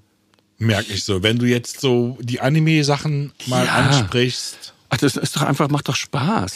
Ja, Ich habe doch bestimmt auch noch ganz viele Sachen vergessen, oder? An tollen Produktionen, wo du drin warst. Du, ich habe vieles gemacht. Ich habe sozusagen, also zwei, drei Teile gehabt, da hatte ich meine erste größere Rolle, sonst daher im Denver-Clan. Da war ich der schlechteste Schauspieler von allen. Michael Pate, muss man einfach mal sagen, Prinz Michael von Moldawien. Nach einem Jahr oder so ging der Zigaretten holen und kam nie wieder. Das war wohl auch gut so. Und dann machte ich aber halt alle möglichen Serien. Durchgängig hatte ich gut zu tun.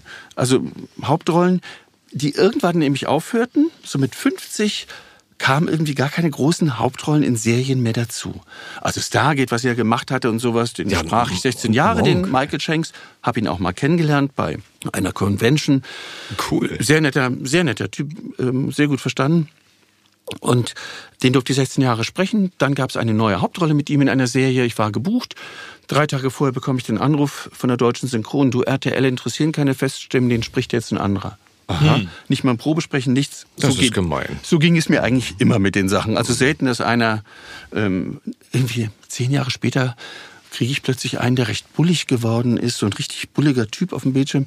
Und ich habe erst nach einer halben Stunde gesehen, als ich ihn wirklich frontal dann endlich mal sah, nicht nur von der Seite, das ist er ja, Michael Shanks. Äh, So hat er sich verändert dann auch. Also nach acht oder zehn Jahren war ich ganz erstaunt, den wiederzusehen. Ich habe nicht die äh, Hauptsprecherstimmen, die jeder kennt. Ich habe auch mal Hugh Grant gesprochen in einem Film und ich glaube, ich lag sehr gut auf dem. Beim nächsten Film wurde ich gar nicht erst gefragt. Seitdem spricht ihn sehr gut Patrick Winchewski. Aber ja, es ging an mir so die Festen, die Hollywood-Stars und so, das ging an mir vorbei. So ist das. Und mit 50 hörten so die Hauptrollen in Serien auf. Ja, woran lag? Damit habe ich nicht gerechnet, dass auch das wegbrechen könnte. Ja, aber nun, woran liegt es? Gucken wir uns die amerikanische Serie an. Auch eine Krimiserie sind ja fast alles immer nur noch Krimis. Da gibt es den Helden mit dieser Stimme, der wahnsinnig sonor und gut ist. So, der, die Heldenstimme besitze ich nicht. Und der Rest ist 35 bis 40. Dass meine Stimme, ich habe gerade heute irgendwie wieder so einen 35-Jährigen gesprochen, da hat gar keiner gemerkt, dass ich so alt bin, wie ich bin. Ich bin dagegen immer sehr erstaunt, wenn ich ins Studio komme und muss alte, weißhaarige Männer sprechen. Denke mal, das kann doch nicht ich sein. Den soll ich sprechen? Wie? Der ist ja fünf Jahre jünger nur als ich. Nein, das kann ich nicht. Weißt du so? Ja. Das ist herrlich, weil du hast ja wirklich eine so Jugend, da sind wir wieder bei der Jugend jetzt schon wieder angekommen und ohne dir jetzt Honig ums Maul zu schmieren, aber du hast wirklich eine wahnsinnig helle und junge Stimme. Ne? ja sie ist, ich finde sie auch nicht so schön. Sie ist zu klirrig. Was sie heißt kann auch ja mal, nicht schön? Sie kann auch mal, sie kickst mir mal zu sehr und sowas. Ich habe Regie gemacht, zum Beispiel einem Dreiteiler.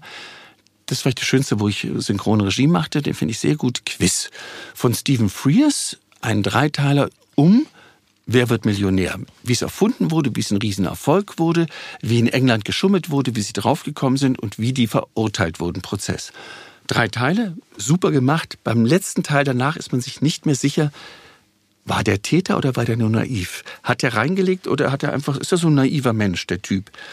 Fand ich sehr, sehr gut äh, gemacht, was man als Zuschauer am Ende nicht mehr weiß, was ist. Und es ist eine wahre Geschichte. Der Täter sagt bis heute, er sei unschuldig. Also gut gemacht. Da wurde ich besetzt, nicht von mir, für die Hauptrolle.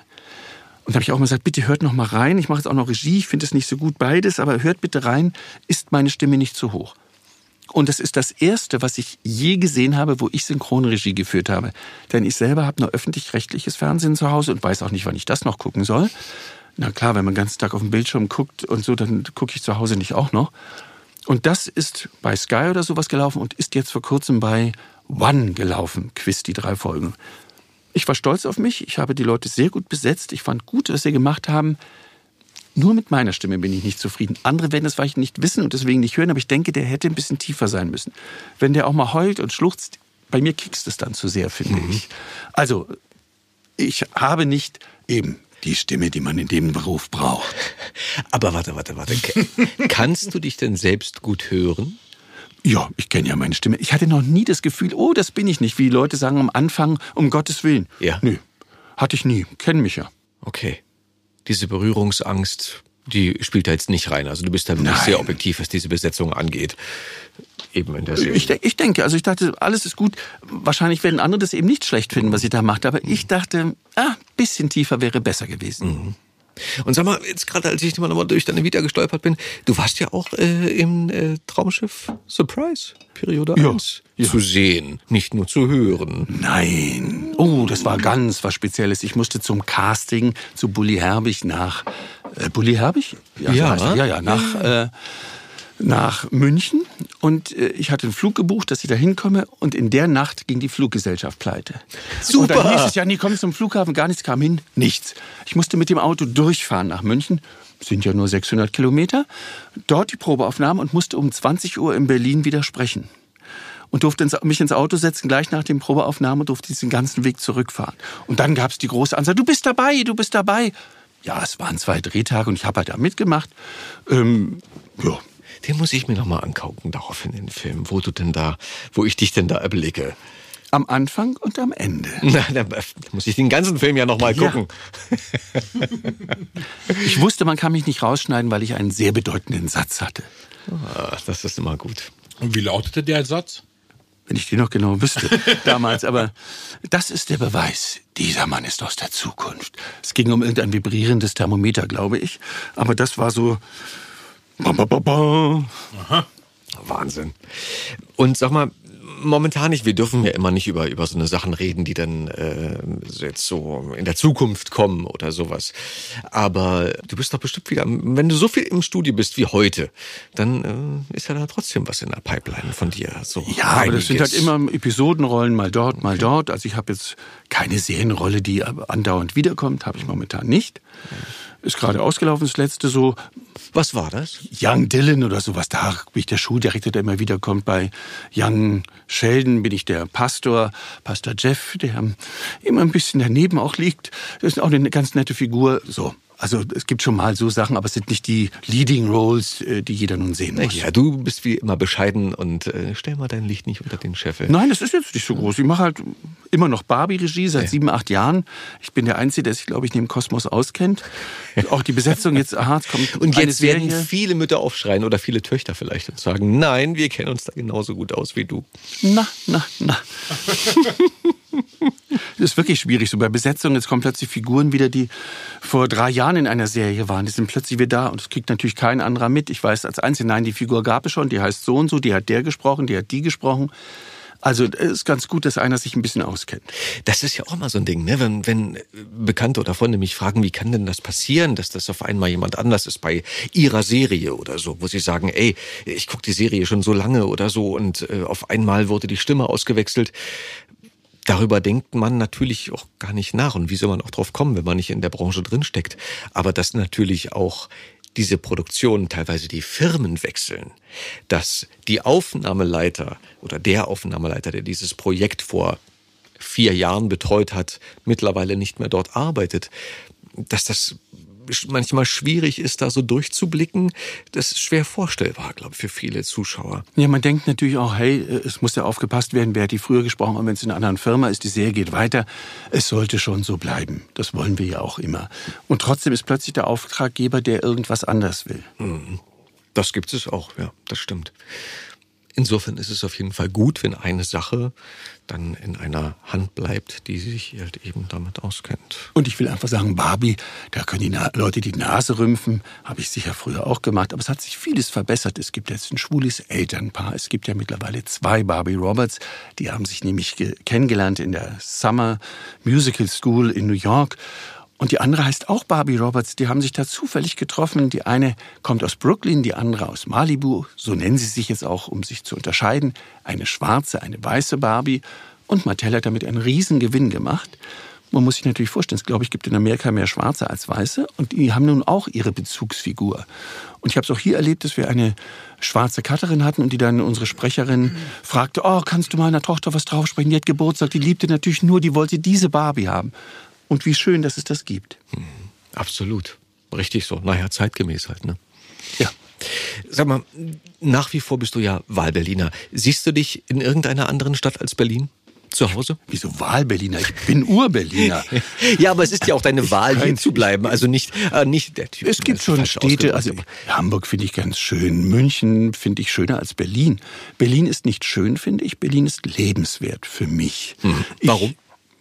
Erstens, ich wohne in der Innenstadt, ist mir auch wichtig. Wenn es geht, fahre ich mit dem Fahrrad eben ins Theater, ins Konzert. Ich brauche halt all diese Sachen, diese kulturellen Geschichten. Ich renne auch ins Museum. Ich renne in jedes Museum in Berlin. Also nicht die Leute, die nur, wenn sie mal woanders sind, wohin gehen. Auch ich gehe immer wieder in die Ausstellung hier und gucke mir was an. Ich brauche einfach die kulturelle Vielfalt. Mhm. Da habe ich meinen Spaß dran. Mhm. Und natürlich, was in Berlin ganz schön ist, ich kann trotzdem auch in den Wald gehen. Da haben wir doch einiges, ja. Machst du das? Ja.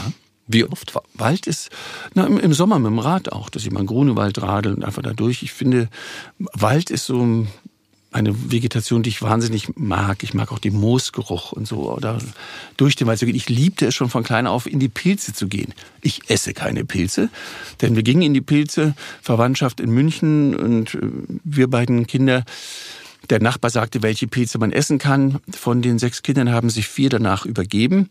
Wahrscheinlich waren wir in der Nachbarschaft zu laut und da hat er gedacht, er kann uns endlich abwürgen. Seitdem esse ich auch keine Champignons und nichts und ekel mich vor allem Pilzigen. Aber ich finde in die Pilze gehen etwas so Tolles. In der Natur zu sein, den Geruch, was Sinnvolles noch zu machen, das liebe ich. Hm, wundervoll. Äh, Adam, du wolltest gerade eben noch was fragen. Ja, und zwar, ähm, was war denn jetzt der Anreiz bei der Moderation? Ich meine, Schauspiel, ja, klar, synchron, aber mit der Moderation? Ich habe ja ganz unterschiedliche Sachen moderiert. Ob ich eben eine große Gala moderiere, ist es ein anderes Präsentieren. Ich habe eine Game Show moderiert, da muss Spannung erzeugt werden. Wenn die Leute mir sagen, ja, du musst du selbst sein, sage ich, nee, nicht wie ich bin. Denn ich habe ein Produkt, das ich gerade verkaufe und da mache ich Spannung, da bin ich lustig in einer lustigen Sendung und man ist jetzt der Moderator für ein bestimmtes Format. Und bei Riverboat zum Beispiel? Na, bei Riverboat war mir wichtig, dass die Gäste der Mittelpunkt sind. Und ich fand immer das Schönste, wenn die Gäste sich untereinander unterhalten haben.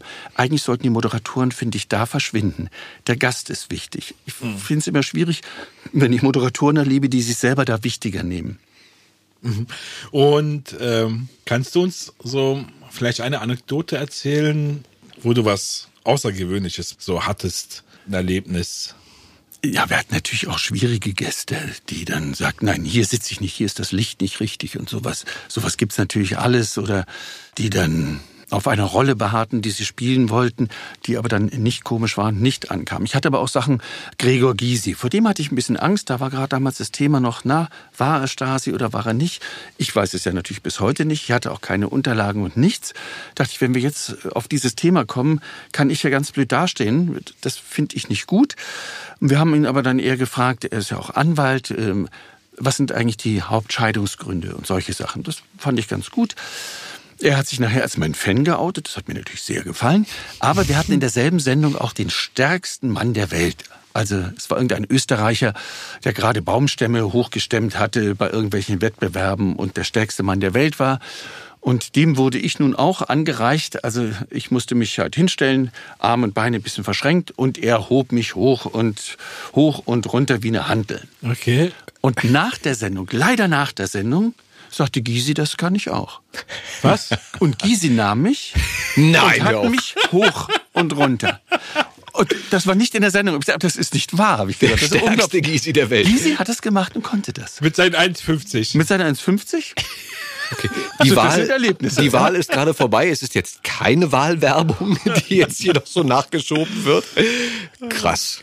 Okay. Das erst wäre auch nicht meine politische Linie, obwohl ich natürlich sehr achte als Politiker, als äh, Rhetoriker. Mhm. Das muss man alles können. Oh ja. Und, äh, es ist nicht die Politik, die ich vertreten würde, aber ähm, ja, das muss man anerkennen. Mhm. Ja, absolut. Das hat er drauf. Äh, da wir gerade bei, bei Ost-West sind, du sagtest, du hattest auch eine, wie soll ich sagen, eine besondere Aufgabe nach der Wende, ne? Nach der Wende bin ich natürlich, so wie die Wende war, sind die Schauspieler aus dem östlichen Bereich natürlich in den westlichen äh, Sektor gekommen und zu allen Filmfirmen und dann wurden sie auch bevorzugt genommen, weil sie noch billiger waren. Ähm, ich weiß, das Spiel Drei Damen vom Grill waren plötzlich alle Gastrollen aus dem östlichen Teil der Stadt. Es wurde dann aber meistens wieder ein bisschen teurer, weil sie nicht die Garderobe hatten, die sie mitbringen konnten, was sonst oft Schauspieler machen. Hm. Aber ähm, dachte ich, ja gut, dann gehe ich auch in den östlichen Teil und stelle mich dort vor. Da ging ich nach Adlershof und sagte, guten Tag, mein Name ist Klaus-Peter Grapp. Damals zusammen machte ich das mit Gabriele Schramm, die jüngsten der drei Damen vom Grill. Und habe gesagt, äh, Schauspieler aus dem Westintal, ähm, wo können wir uns denn mal melden? Auch Unterhaltungsabteilung und so. Ja, na, das ist in Grünau. Ich sag, gut, ja, wo muss ich denn? Ja, die Adresse, da ist äh, so ein Haus da, Straße lang, wussten sie nicht genau. Okay, dann sind wir dahin gefahren, geklopft und sag ich, ja, wir würden gerne mal hier Unterhaltungsabteilung, muss da irgendjemand da sein, der einen sich anguckt. Und da war dann, äh, nein, also die Damen sind zu Tisch. Ich sage, ja, aber die Damen werden ja irgendwann mal vom Tisch zurückkommen. Ja, in einer Stunde, sag ich, dann komme ich auch in einer Stunde wieder. Und nach einer Stunde kamen wir, ein aufgeregter Mensch auf der Straße schon, ging dann rein und ins Telefon, hier sind sie, die Bürger aus Westberlin. War ich noch nie davor, so die Bürger. Und wir kamen dann und unterhielten uns, die fragten sofort, ob wir irgendeine Mucke hätten, wie sie es nannten, eben, dass man irgendwas, welche Lieder hat, was von Tucholsky, was weiß ich, was man immer singt, womit auftritt. Das hatten wir aber nicht. Die hätten uns gleich, glaube ich, in äh, Kessel Buntes reingenommen oder sowas. Hatten wir nicht. Okay. Aber dann dachte ich, okay, als dann eine Anzeige in der Zeitung mal war, Moderator gesucht, da wende ich mich einfach mal hin und bewerbe mich. Ich war siebenmal bei Probeaufnahmen, habe dann gesagt, ich kann es mir nicht leisten, häufiger zu kommen, weil ich verdiene sonst Geld. Es ist wahrscheinlich eine Arbeitsbeschaffungsmaßnahme für jemanden, ich kann nicht. Und ich weiß von einer Kollegin, die war also 27 Mal wird übertrieben sein, äh, denke ich jetzt im Nachhinein, aber vielleicht waren es auch 17 Mal, dass die zu irgendwelchen Probeaufnahmen kam und sie wurde es nicht. Ich wurde aber zusammen nachher mit der Maybrit Illner äh, Moderator des Abendjournals im DFF. Ich wurde wahrscheinlich nur genommen, weil ich so anders war als die anderen. Die anderen haben gesagt, oh, es wird ein Altersheim geschlossen. Und ich habe gesagt, und ein Kinderspielplatz wird renoviert. Ich bin ja ein Jubler der Einheit. Also nur immer, oh, wie schrecklich, man muss doch mal das Positive sagen. Und das war, glaube ich, meine Aufgabe. Ich war auffällig anders. Dann fiel mal der Kabarettist aus, der Freitagabends immer da war. Oh Gott, haben wir ganz vergessen, er ist im Urlaub. Da mache ich heute Kabarett. Ja, das geht doch nicht. Doch, das ging. Dann habe ich auch Kabarett gemacht. Super. Ich war in einem Sender, da war die Fernsehansagerin, äh, oh Gott, die ist heute in Ohnmacht gefallen, die ist krank. Dann mache ich das heute. Ja, du kannst doch nicht. Doch. Es war so eine Auflösung, dass ich einfach überall reinspringen konnte, weil sie waren ja froh, da ist jemand. Und da lernte ich dann, dann habe ich gesagt, so, Fernsehansage, aha, das ist der Text, den lerne ich auswendig, das sage ich ein bisschen anders und so. Nein, du musst das genauso sagen. Wir mussten das früher immer einreichen, auch wenn es grammatikalisch falsch war oder so, mussten wir es genauso sprechen. Das war, ich sage, nee, das mache ich nicht. Nee. Ich habe mein Zeug gelernt, was ich sagen wollte, im Inhalt weggeworfen und Aufnahme und habe das gesprochen, wenn es war. An dem Tag ist dann gerade Gorbatschow entführt worden. Da war natürlich noch größeres Tobabu. Und ich war jetzt plötzlich paar Tage Fernsehansager. Hatte ich ja noch nicht gemacht. Und für mich die wirklich große Ehre, ähm, es war ein Jahr und zwei Tage oder so war das, äh, auch so 100 Sendungen oder sowas davon gemacht, dass ich das letzte Live-Wort vom DFF bekommen habe, der nach 40 Jahren abgeschaltet wurde. Ich habe ihn sozusagen abgeschaltet. Danach gab es noch eine aufgezeichnete Sendung. Ich habe das zusammen mit der wunderbaren Janine Strahl Österreich gemacht, das wir durch den Abend führten und den Sender abschalteten. Oh Gott. Das äh, gibt, glaube ich, auch wenige äh, Kollegen, die diese, die diese Ehre hatten oder überhaupt mal die, ich, die Gelegenheit. Nicht, aber also, auch dieses, eben, ich bin einer der wenigen Wessis, der auch abgewickelt wurde. Ich habe das ja erlebt. Aber es war eine wahnsinnig spannende Zeit. Für mich auch, mich auszuprobieren. Natürlich in der ersten Live-Sendung sieht man noch, wie die Wangenknochen malen, irgendwelche Adern auf der Stirn vortreten, wenn ich irgendwie die Museum so Politiker interviewen musste und so noch sorgenvoll, bin ich klug genug, äh, wirkt das. aber siehst du, da fällt mir noch ein Satz ein, mh, den mein Vater immer so schön zu sagen pflegt. Dem Mimen pflicht die Nachwelt keine Grenze. Genau. Das ist so seltsam. Ich habe zum Beispiel jetzt auch zweimal in einer Schule unterrichtet, die schwerpunktmäßig auch Schauspiel hatten. Da wurde ich gefragt, ob ich nicht unterrichten könnte. Und mein typischer Satz, habe ich noch nie gemacht, mit 13, 14, okay, ich komme. Und dann habe ich das halt gemacht. äh, Und die sind in Dahlem, genau neben dem Dahlemer Waldfriedhof. Und auf dem liegt, also von Ihnen 20 Meter entfernt, Harald Junke. 13, 14-Jährige habe ich jetzt gefragt, und kennt ihr den Namen Harald Junke? Kennt natürlich kein Mensch mehr. Ja, scheiße, ja. Mich wundert es immer, zu meiner Jugendzeit, Heinz Rühmann gab es noch, aber Hans Moser gab es nicht mehr und trotzdem kannte man den. Theo Ling, man kannte die alten Sachen. Marika Röck, mit der hatte ich nie was zu tun, aber man kannte sie. Heute guckt keiner mehr. Was, wie noch? Schwarz-Weiß, sowas soll ich angucken? also das Einzige, was wir vielleicht kennen, ist noch Feuerzangenbowle. Aber du frag mal Jugendliche, 20-Jährige, meine ganzen Patenkinder und so, wenn ich mal abfrage, James Dean, kein Mensch. Marilyn Monroe? Elvis Presley? Du wirst aber sehr erstaunt sein, wie wenig wissen, wer das ist. Weil die Zeit wahrscheinlich immer schnelllebiger wird und weil die heutige Jugend halt ihre Helden hat. Naja, und zu unserer Zeit. Und ich merke, ich hab, kann mit der heutigen Jugend, da merkt man eben auch, wie alt ich bin, ich kenne keine YouTube-Stars. Also wenn ich mir da Sachen angucke, so zwei, drei noch kenne ich jetzt vielleicht doch, aber eigentlich denke ich immer, was soll das?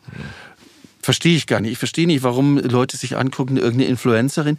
Welches T-Shirt soll ich zur Mathearbeit anziehen? Das gelbe oder das rote? Wen interessiert das? Ich verstehe es nicht. Also, eine andere Welt. Naja, eine andere Welt, eine andere Zeit, andere Interessen und ein anderes Gefüge. Eine Frage habe ich noch mal lieber. Ich stelle sie jetzt mittlerweile, weil wir mal drüber gesprochen hatten, an einem Art Stammtisch. Schafft uns die künstliche Intelligenz bald ab? Jein. Bald ist zu früh gesagt. Also ich denke, für Voice-Over wird das irgendwann passieren, dass die künstliche Intelligenz dann von mir ein bisschen langweiliger spricht, aber dass die Leute das hinnehmen werden. Denn sie nehmen ja auch hin, dass sie zum Beispiel bei Computerspielen die Leute nicht synchron sind. Ich habe in meinem Leben ich weiß nicht, wie viele Computerspiele gesprochen und habe jetzt das erste Mal mir ein kleines Stück zeigen lassen. Ich noch nie ein Computerspiel gesehen gehabt, weil wir haben ja nicht mal ein Bild dazu und sagt, das kann doch, kann, trägt man doch nicht. Nein, da sind Leute drauf geeicht, das geht. Also ich denke, bei so Voice-Over-Geschichten wird das schneller kommen. Beim Schauspieler nicht. Denn man muss eine Emotion rüberbringen. Und die passiert nicht über Intelligenz. Das ist schön formuliert. Das können wir, glaube ich, einfach mal so stehen lassen. Oder, Adam? Ja, sehr gut gesagt. Gut. Krappi, ähm, wow, das war viel, viel, viel Input. Ich muss jetzt erstmal noch ein bisschen lachen über die schönen Sachen, die du teilweise erzählt hast und äh, das alles einmal Revue passieren lassen und einmal sacken lassen. Und ich kann dir relativ wenig mehr sagen, als einfach nochmal Danke zu sagen, dass du dir die Zeit genommen hast, um zu uns zu kommen hier ins Studio und uns hier beehrt hast mit deinen tollen, Entschuldige tollen bitte, Stories. wenn ihr beide fragt, muss ich doch ja sagen. Nein, Leute, die man schätzt und mag, da gehört sich das so. Im Gegenteil, ich danke für die Einladung. Ich hoffe, ich habe euch nicht gelangweilt.